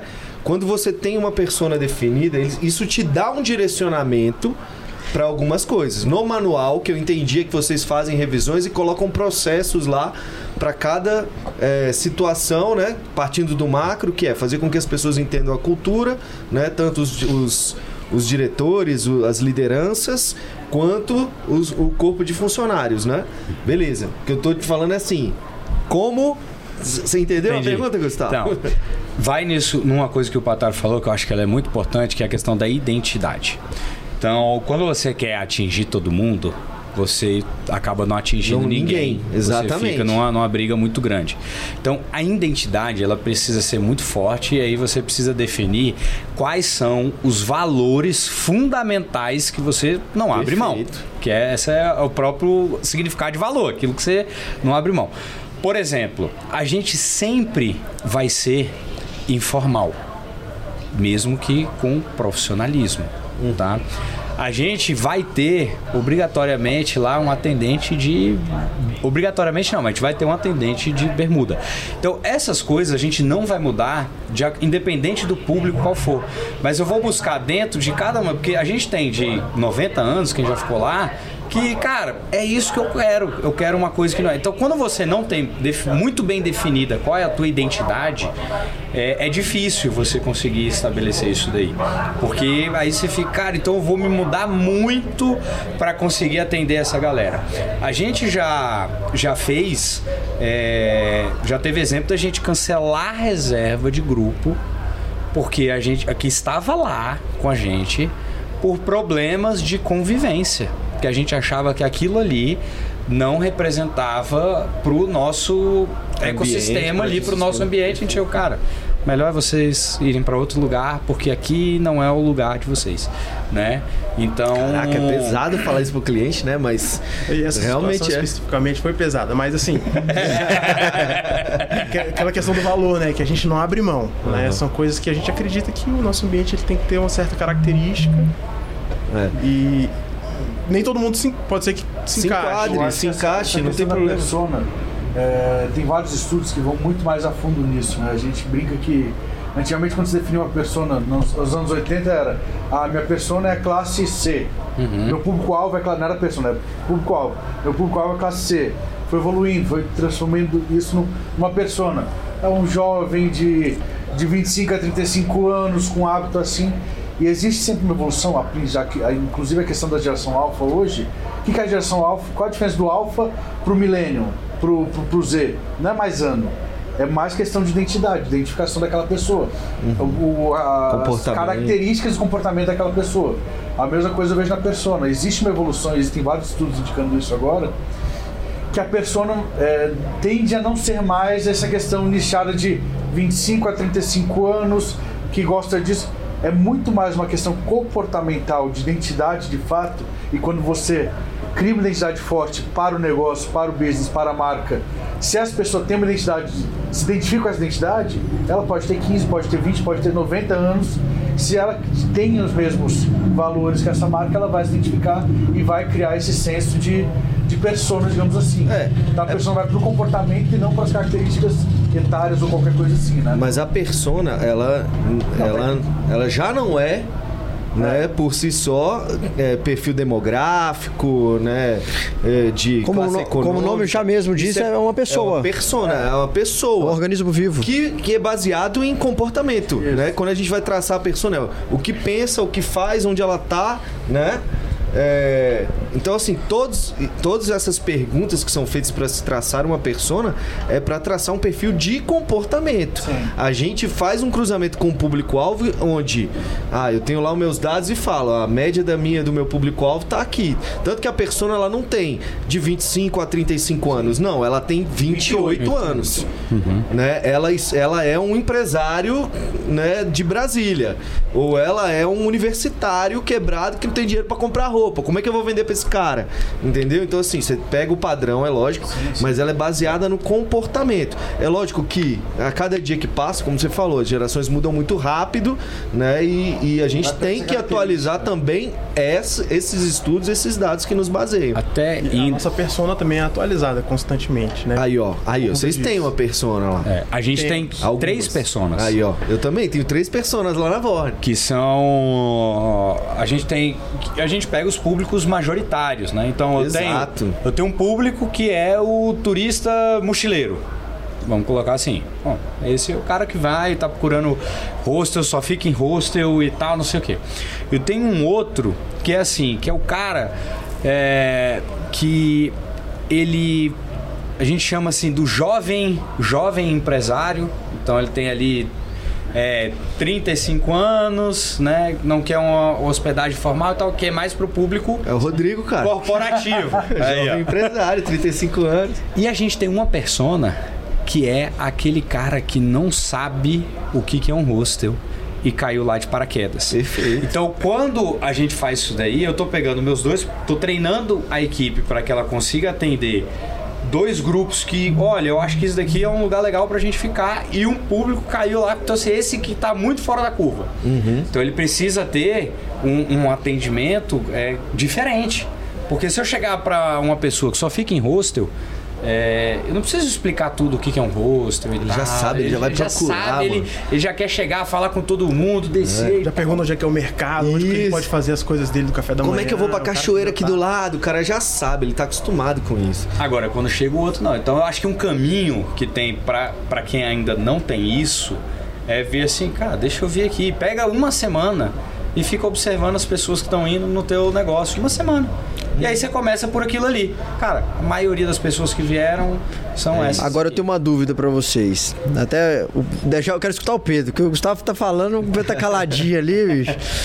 Mas é o seguinte, é esse manual, certamente ele é cíclico, né? É, mas quando ele chega ao fim da trajetória, da jornada dele inteira, existe uma bonificação para aquele seu funcionário, para aquele colaborador?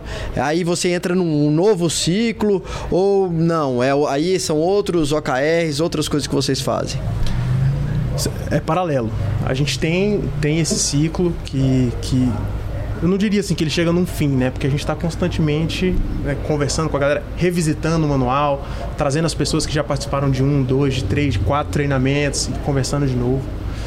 É, e a gente tem esse sistema de bonificação, que, cara, você vestiu a camisa, você está fazendo tudo que você deveria ter feito e mais, né? Então a gente tem as diferentes estratificações que a gente tem de formas de bonificar esse funcionário. E inclusive entrando nessa parte do funcionário, a gente assim, essa identificação do cliente que a gente está conversando aqui, ela, é- ela é muito importante, é fundamental. Todas as empresas têm que saber com quem que eles estão lidando. E no nosso caso, eu diria que a, a identificação de quem são os funcionários também. Né? Tão fundamental quanto identificar quem são os clientes. Por quê? Primeiro porque a gente precisa ter essa equipe diversificada, com vários perfis, para conseguir lidar com esse público diferente que a gente recebe. É, não basta ser também de perfis diferentes, porque a pessoa tem que ter essa Tem que condição estar de- alinhado com vocês, né? de vestir a camisa, de. Então, assim, tudo isso, o nosso processo seletivo ele já é muito voltado para isso, né? A gente faz um processo, é um processo mais longo do que os processos tradicionais, porque a gente faz é, várias etapas para tentar entender quem são aquelas pessoas e para ver como que aquela pessoa pode responder a certos públicos que a gente, que a gente atende, né? E aí, com base nisso, a gente faz essa seleção, vê. É engraçado uma coisa que a gente sempre fala nesses processos seletivos é sejam vocês mesmos, porque muitas vezes, principalmente em dinâmicas de grupo, a galera chega lá para participar do processo seletivo, um começa a querer aparecer mais que o outro, e a gente, cara, às vezes não é nem isso que a gente tá precisando, né? A gente quer o cara mais caladinho, quer o cara que observe mais.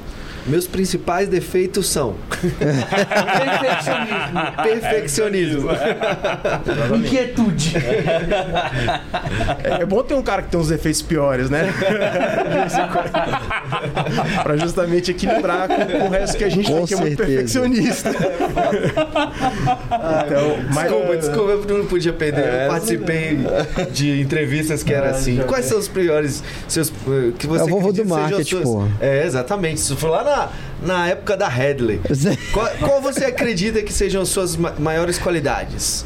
E os seus defeitos? Aí você fala qualidade. Quanto que tá aqui, né? É o que mais É escutava é lá, né? É, já fui campeão da Headley, filho. tem- também, tem um. É defeito. número um do Brasil. Mas você deve ter sido um pouco antes que eu.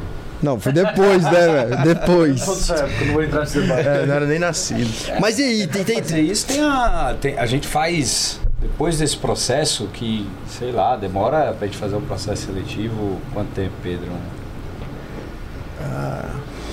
Uma semana pelo menos No aí. mínimo pra- uma semana pra gente. Isso assim, tirando a parte antes, pra qualificar os candidatos e tal. Tirando né? a peneira. É, Tirando a faz a peneira na hora que, que, que Começa ali, é. E aí depois a gente traz essa pessoa pra ficar lá com a gente durante uma semana, né? Recebendo tudo certinho, como se fosse o, o funcionário mesmo, já contratado. Só que aí a gente fala assim, cara, com uma semana você vai dizer se você contrata a gente. Uhum. Né? Se você Se isso aqui é pra você, né? se isso aqui que é pra você, porque a gente não quer que, cara, você entre aqui é, só pra tapar um buraco aí e, e pronto, né? É, e isso entra no que o Pedro falou que é muito importante, que a gente está revisitando agora, que é esse perfil da equipe em si.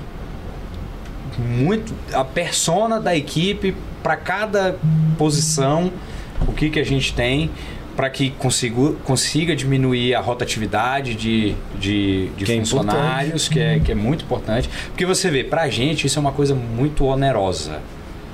Pra todo mundo, velho. Turnover é, uma- é um tudo problema pra todas as empresas. Eu digo assim, que é oneroso a questão do, do manual de encantamento. Você vê, a gente Ah, fica tá. treinando um funcionário. A gente considera que o funcionário vai estar assim, ó, pronto, pronto, pronto, pronto mesmo. Para uma operação do hostel, que ela é mais complexa, é seis meses. Você falar assim, cara, esse cara tá pronto. Agora ele. ele- Imagina o cara ele sair depois disso. Aí o cara sai, né? Então, é uma coisa que nesse último ano a gente começou a ver e falou assim, cara, a, a gente que tá errando aqui. Aham. A gente que está errando porque a gente está trazendo um perfil aqui que a gente já, pelo nosso histórico, a gente já viu que é um, é um perfil que não fica. Então a gente está estratificando melhor essa parte aí para que a gente consiga ter isso. Ao mesmo tempo que é difícil, é, o que é difícil para mim é difícil para você, é difícil para você, é difícil para você. Então eu considero isso um diferencial competitivo enorme.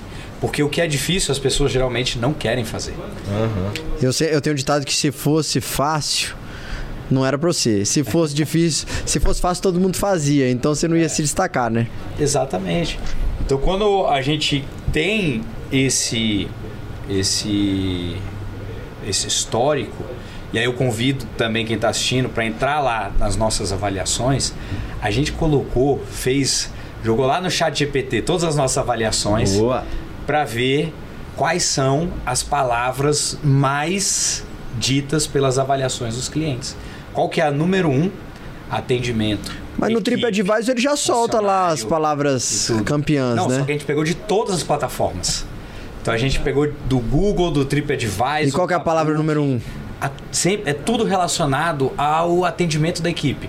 Então é atendimento, equipe, funcionários. Todas as primeiras palavras vêm relacionadas a isso. Top, Aí parabéns. foi o momento que gente falou, puta, acho que estamos acertando. O caminho tá acho certo. Que, acho que o caminho tá acertado. Todas, todas. A gente pegou, fez de, de todas lá. Então, aí quando a gente olha para outros... Bela dica, eu vou fazer isso daí, velho. Olha aí. Não, eu acho isso do caramba, a gente velho. deu essa dica pro Pataro lá atrás. Não, mas das avaliações não. Falamos, primeiro programa a gente falou, Ó, mano, no- coloca Então vocês não me convenceram, lá. agora eu fiquei convencido. E eu vou te falar mais, que aí no chat GPT lá, você ainda já. Você, ele vai criar, você pode pedir para ele formar nuvem de palavras ordenadas, faz um prompt. Em tabela, É. do jeito que você quiser, meu amigo. Assim, ó, das que mais recorrentes para as menos recorrentes. Aí ele vai te fazer isso e depois no final você chega e fala assim: agora monte um plano de ação. Pronto! Note que eu sou um velho, cara. Eu vejo tudo isso, eu fico Rapaz, eu maluco. vou ter que tirar um dia e ficar lá Vai no comigo, do por favor, velho. Fala, mano, vamos lá que eu vou te ensinar a Por mexer nesse favor, velho. Isso é vida, cara. Isso é vida. GPT. Isso é vida, não, é sério. Agiliza. Aí entra no que você. Mas não faz só comigo, não. Bota meu sócio Tá pra bom, ver também, né? Porque a galera tem que trabalhar. no que a gente tava acabando de falar, né? De tipo, essas micro coisas que não é. Não, lógico que ele vai te dar um plano de ação que você vai ter que dar uma mexida. Eu, eu digo que você tem que botar o seu molho, né? Porque É, ele vai sim, dar. é. Ele vai dar o plano de dar um ação standard. standard. E você vai ter que meter o seu molhozinho lá, se é pimenta, se é. Seja, seja lá o que for. Agora, esse tipo de coisa, bicho, ele tem que agilizar a tua vida. Ele tem Ó, que agilizar a tua vida. Não, um, um exemplo. Só, só antes de você falar, eu vou te dar depois uma ferramenta de ata de novo. que Você falou que faz a ata, né? Tem alguém que escreve a ata lá?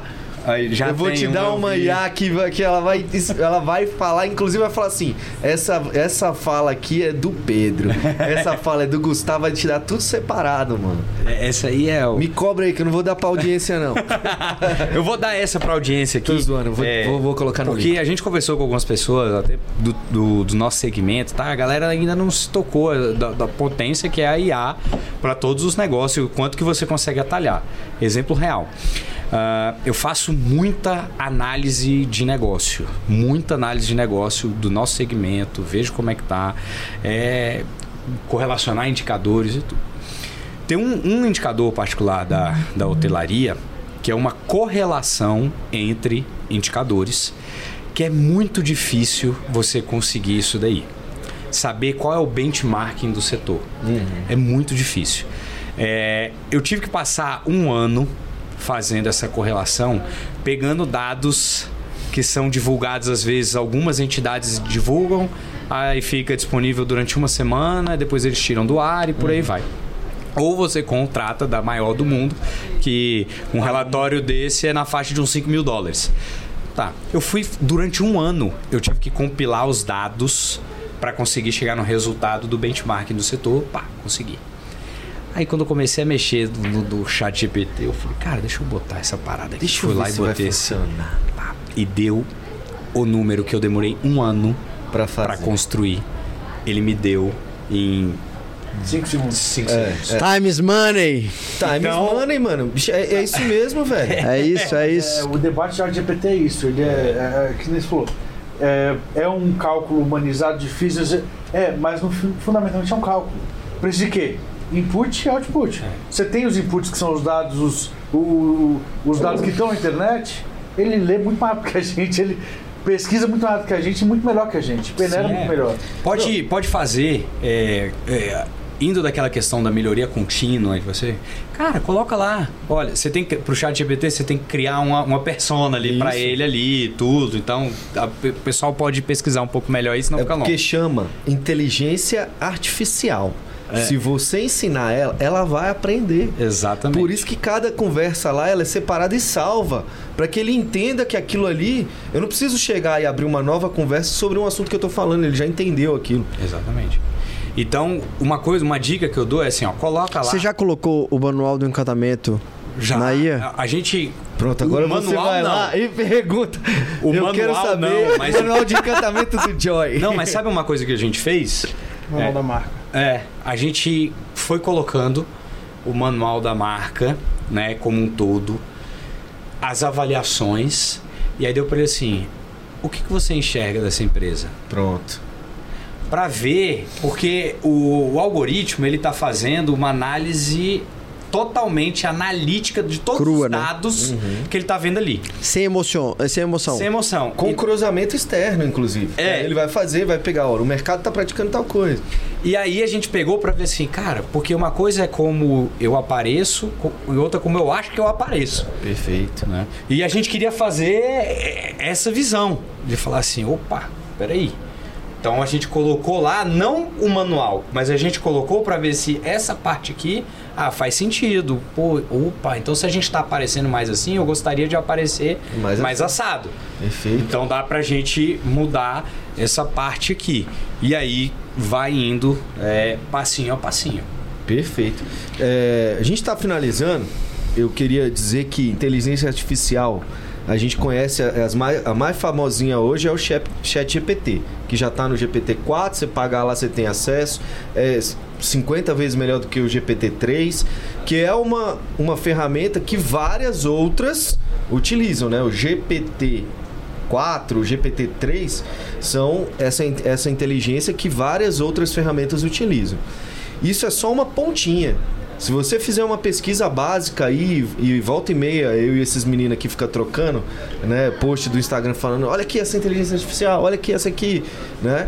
Tem de eu, eu descobri uma recentemente que é uma que monta um roteiro de viagem para você fantástico.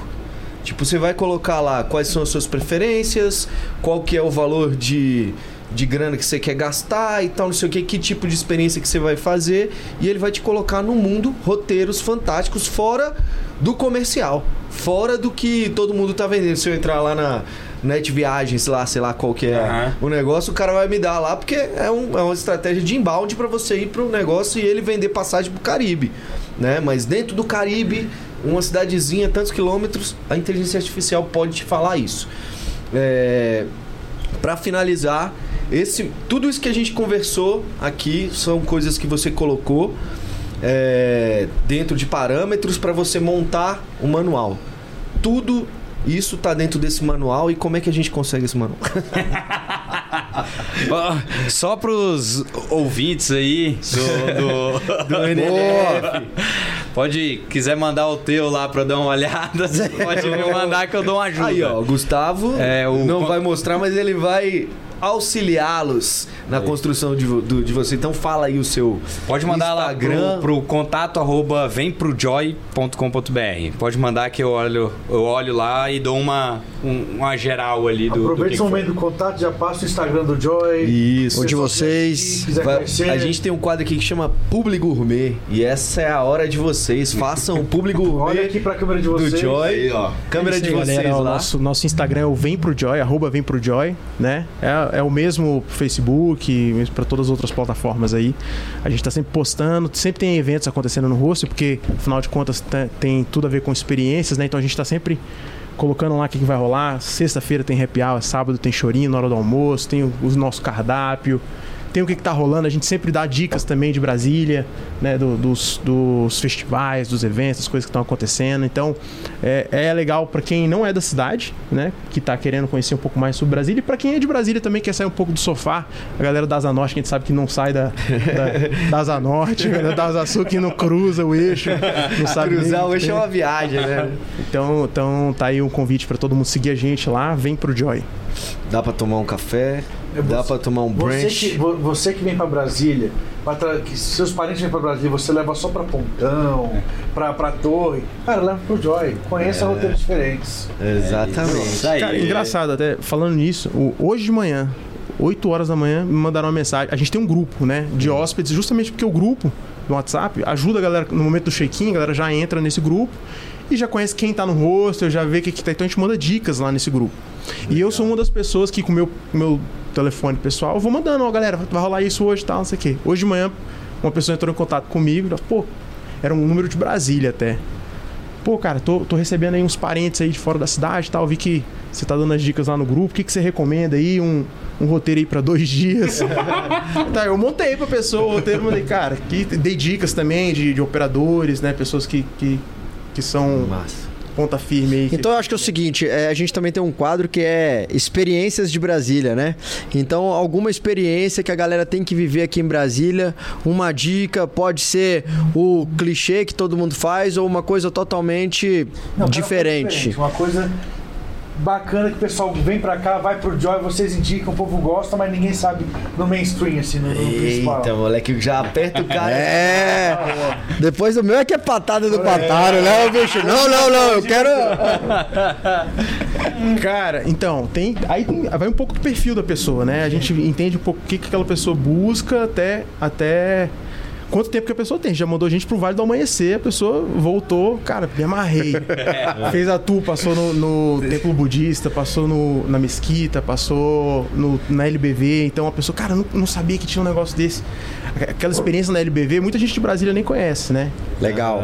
É uma parada muito louca. Você faz a caminhada, o cara explica o que, que é, se tem um cristal, tem toda a energia. A gente já recebeu feedbacks muito positivos de pessoas que não são religiosas, que falam, cara, vou Sim. conhecer essa parada, fica aberta 24 horas. É o momento de você, Você se conectar com você mesmo. manhã? Tem, tem, Eu tem já. uma que é muito legal, que, é, que até quem faz e opera são os parceiros nossos, que é um tour no setor comercial. Ó, que Sul. doido. Então, Aí, aí, ó. Faço todo dia. Olha, então, rapaz, mas você fazer lá com, com o pessoal, é, é cara, é Pô, eu tenho curiosidade de uma parada Cara, dessa, muito diferente. Isso. SCS Tour. SS Tour, a galera lá, pode entrar no Instagram deles, são, são parceiraços nossos. E isso é uma coisa muito diferente, é uma coisa que a galera não, não sabe. Todo mundo fala, cara, como assim, velho? Passeio turístico. Aí, galera, ó, SCS Tour vai ser o nosso público gourmet, um passeio pelo setor comercial sul É, pra te surpreender. Primeiro vamos fazer eles fazerem esse passeio com a gente. É, eu quero saber se ele vai, vai dar um, né, pra nós, pra É que a gente... come- Eu não sei se a gente comentou aqui antes, era do. Que, que tá bem conhecido no público da, ci- da, da cidade, não. Tá muito conhecido no público do plano piloto, Uhum, que é o Porto Sol lá na Praça do Cruzeiro. sim. Então, isso é uma coisa que na pandemia que começou a acontecer. Então hoje lá você tem o cara van, o já você chega lá sem nada, o cara monta um paletezinho pra você, é, vinho e tal. Então Piquenique, piquenique, piquenique, é, gourmet, é um, é um negócio super, super legal.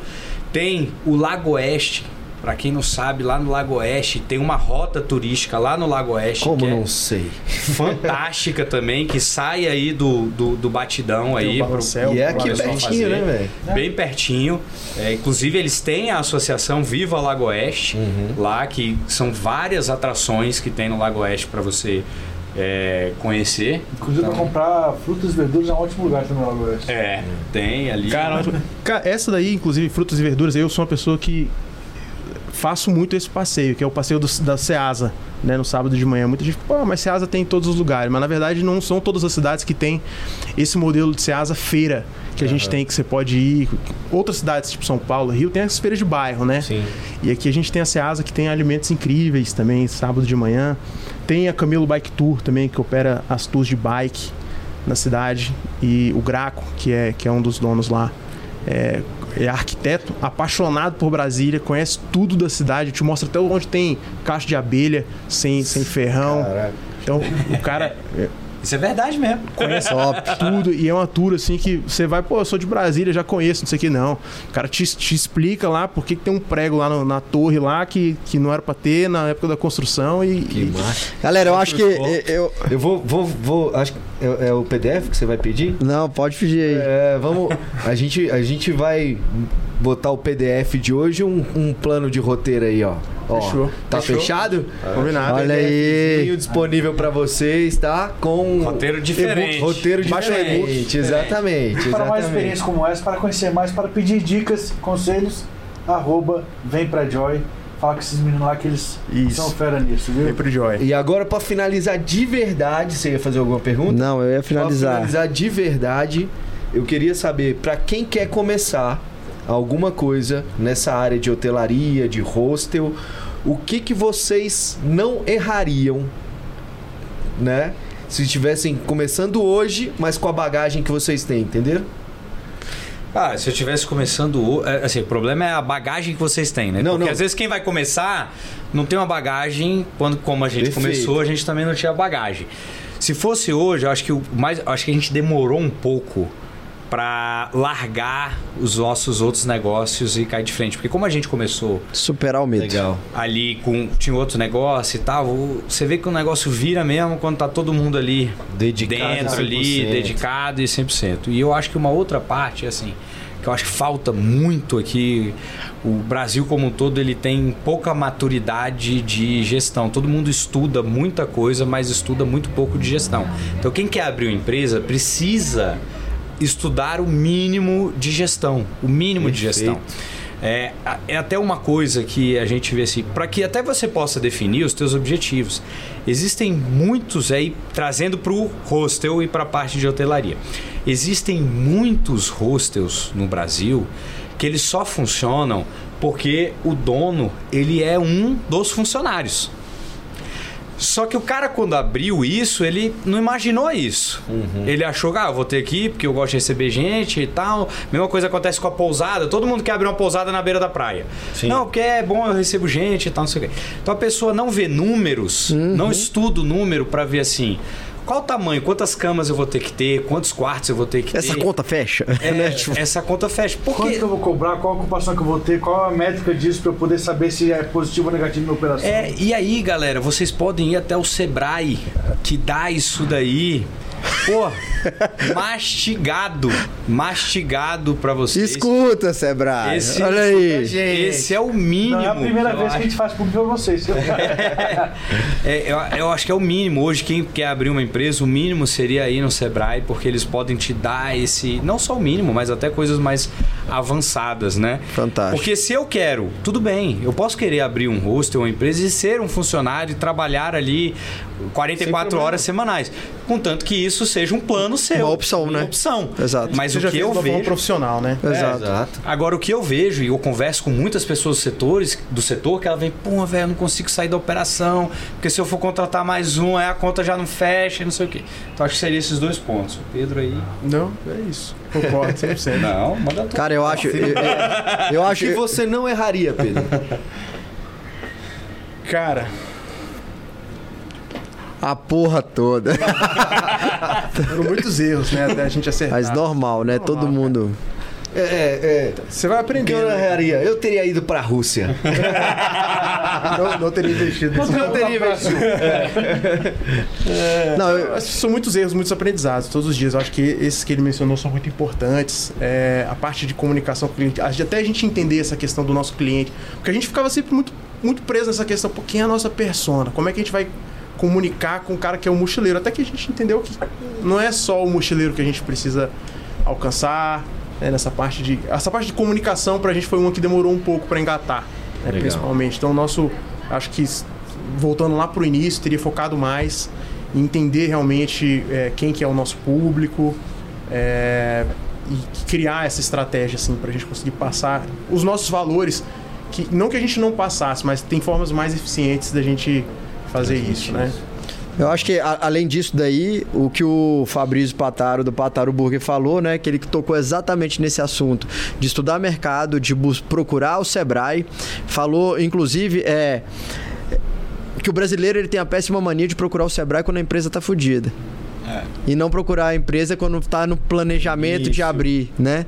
E o que você tá colocando foi outra coisa que foi colocado no programa também, que é, pô, converse com as pessoas do mesmo segmento, estuda o mercado, vê quem já errou, capina aí, vai por onde já, já, já capinaram. E é por isso, esse é o objetivo maior do NLF, né? Do Na Linha de Frente. É a gente buscar essas referências de todos os segmentos, de pessoas de sucesso, para passar um pouquinho, para doar um pouquinho para nossa galera. E eu quero parabenizar vocês demais, demais, porque no momento que a gente deu aquela pergunta checkmate de qual experiência buscar em Brasília, vocês trazerem experiências para nós que já vivemos Brasília como um todo, assim mesmo. Aqui eu digo pelos três porque A gente explora. a gente explora Brasília. Eu tenho até, eu tenho brinco, vi- vira e mexe eu brinco, né? Explorando a cidade, explore a sua cidade. Então eu conheço vários lugares, mas eu não sabia do setor comercial sul. Eu vou ligar pro cara. Não, inclusive, bom, banca aqui a galera pra gente fazer um. Pra fazer um tour, né? Pra fazer um vídeo especial, né? Então isso é que é legal, né? Então, pô, parabéns. É. Estou encantado com o manual do encantamento. Acho que isso tem que ser passado para frente. Acho que quanto mais vocês compartilharem, melhor vai ser o, próprio manual de vocês e o, próprio manual da, da nossa galera. Então fica aqui um, um agradecimento especial. aproveitar também para deixar, a gente gosta muito dessa troca com, com empreendedores, então o Joy, eh, a gente está sempre aberto lá a receber tanto o pessoal da cidade quanto o pessoal de fora.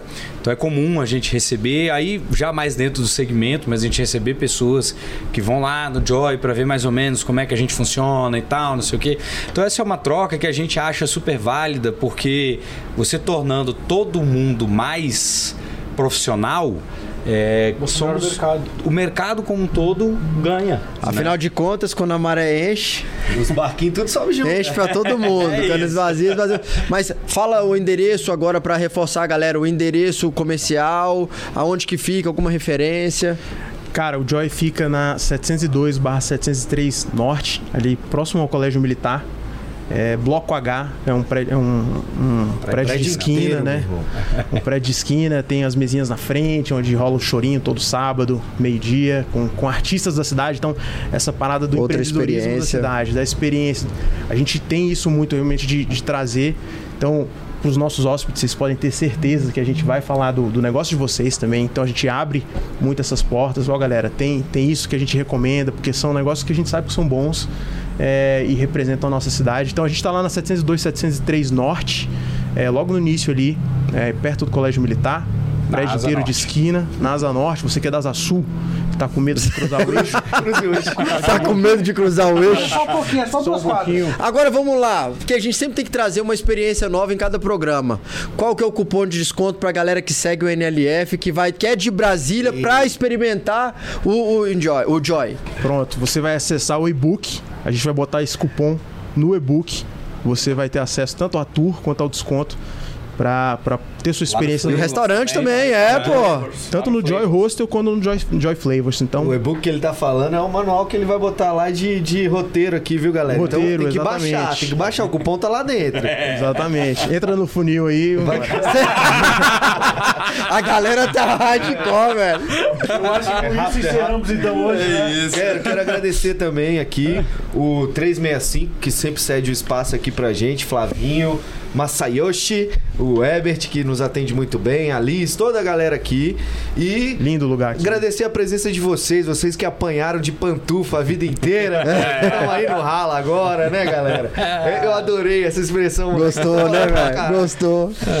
E é isso, obrigado, galera. Quer, quer mandar um recado pra alguém, Rodrigão? Não, eu queria agradecer também o pessoal da Meião Digital aí que faz toda Não quer tudo isso agradecer. acontecer. Não, vírgula. Eu queria agradecer também o pessoal da Meião Digital que faz tudo isso acontecer. Você tá assistindo Boa. a gente aí agora por causa da Meião primeira. Digital, irmão. Essa gravação, o corte, o áudio é tudo Meião Digital com participações breves do Dan Rocha. E o equipamento de primeira. Olha o sorrisinho do Felipe lá. E eu acho que, Paulinho que é tá isso. dormindo, Obrigado, velho. meninos, por terem vindo aqui, por disponibilizar A gente que agradece. duas vezes o tempo de vocês, graças a Que chuva. isso, num dia de sol desse, a gente aqui dentro. A gente aqui é uma semana juntos.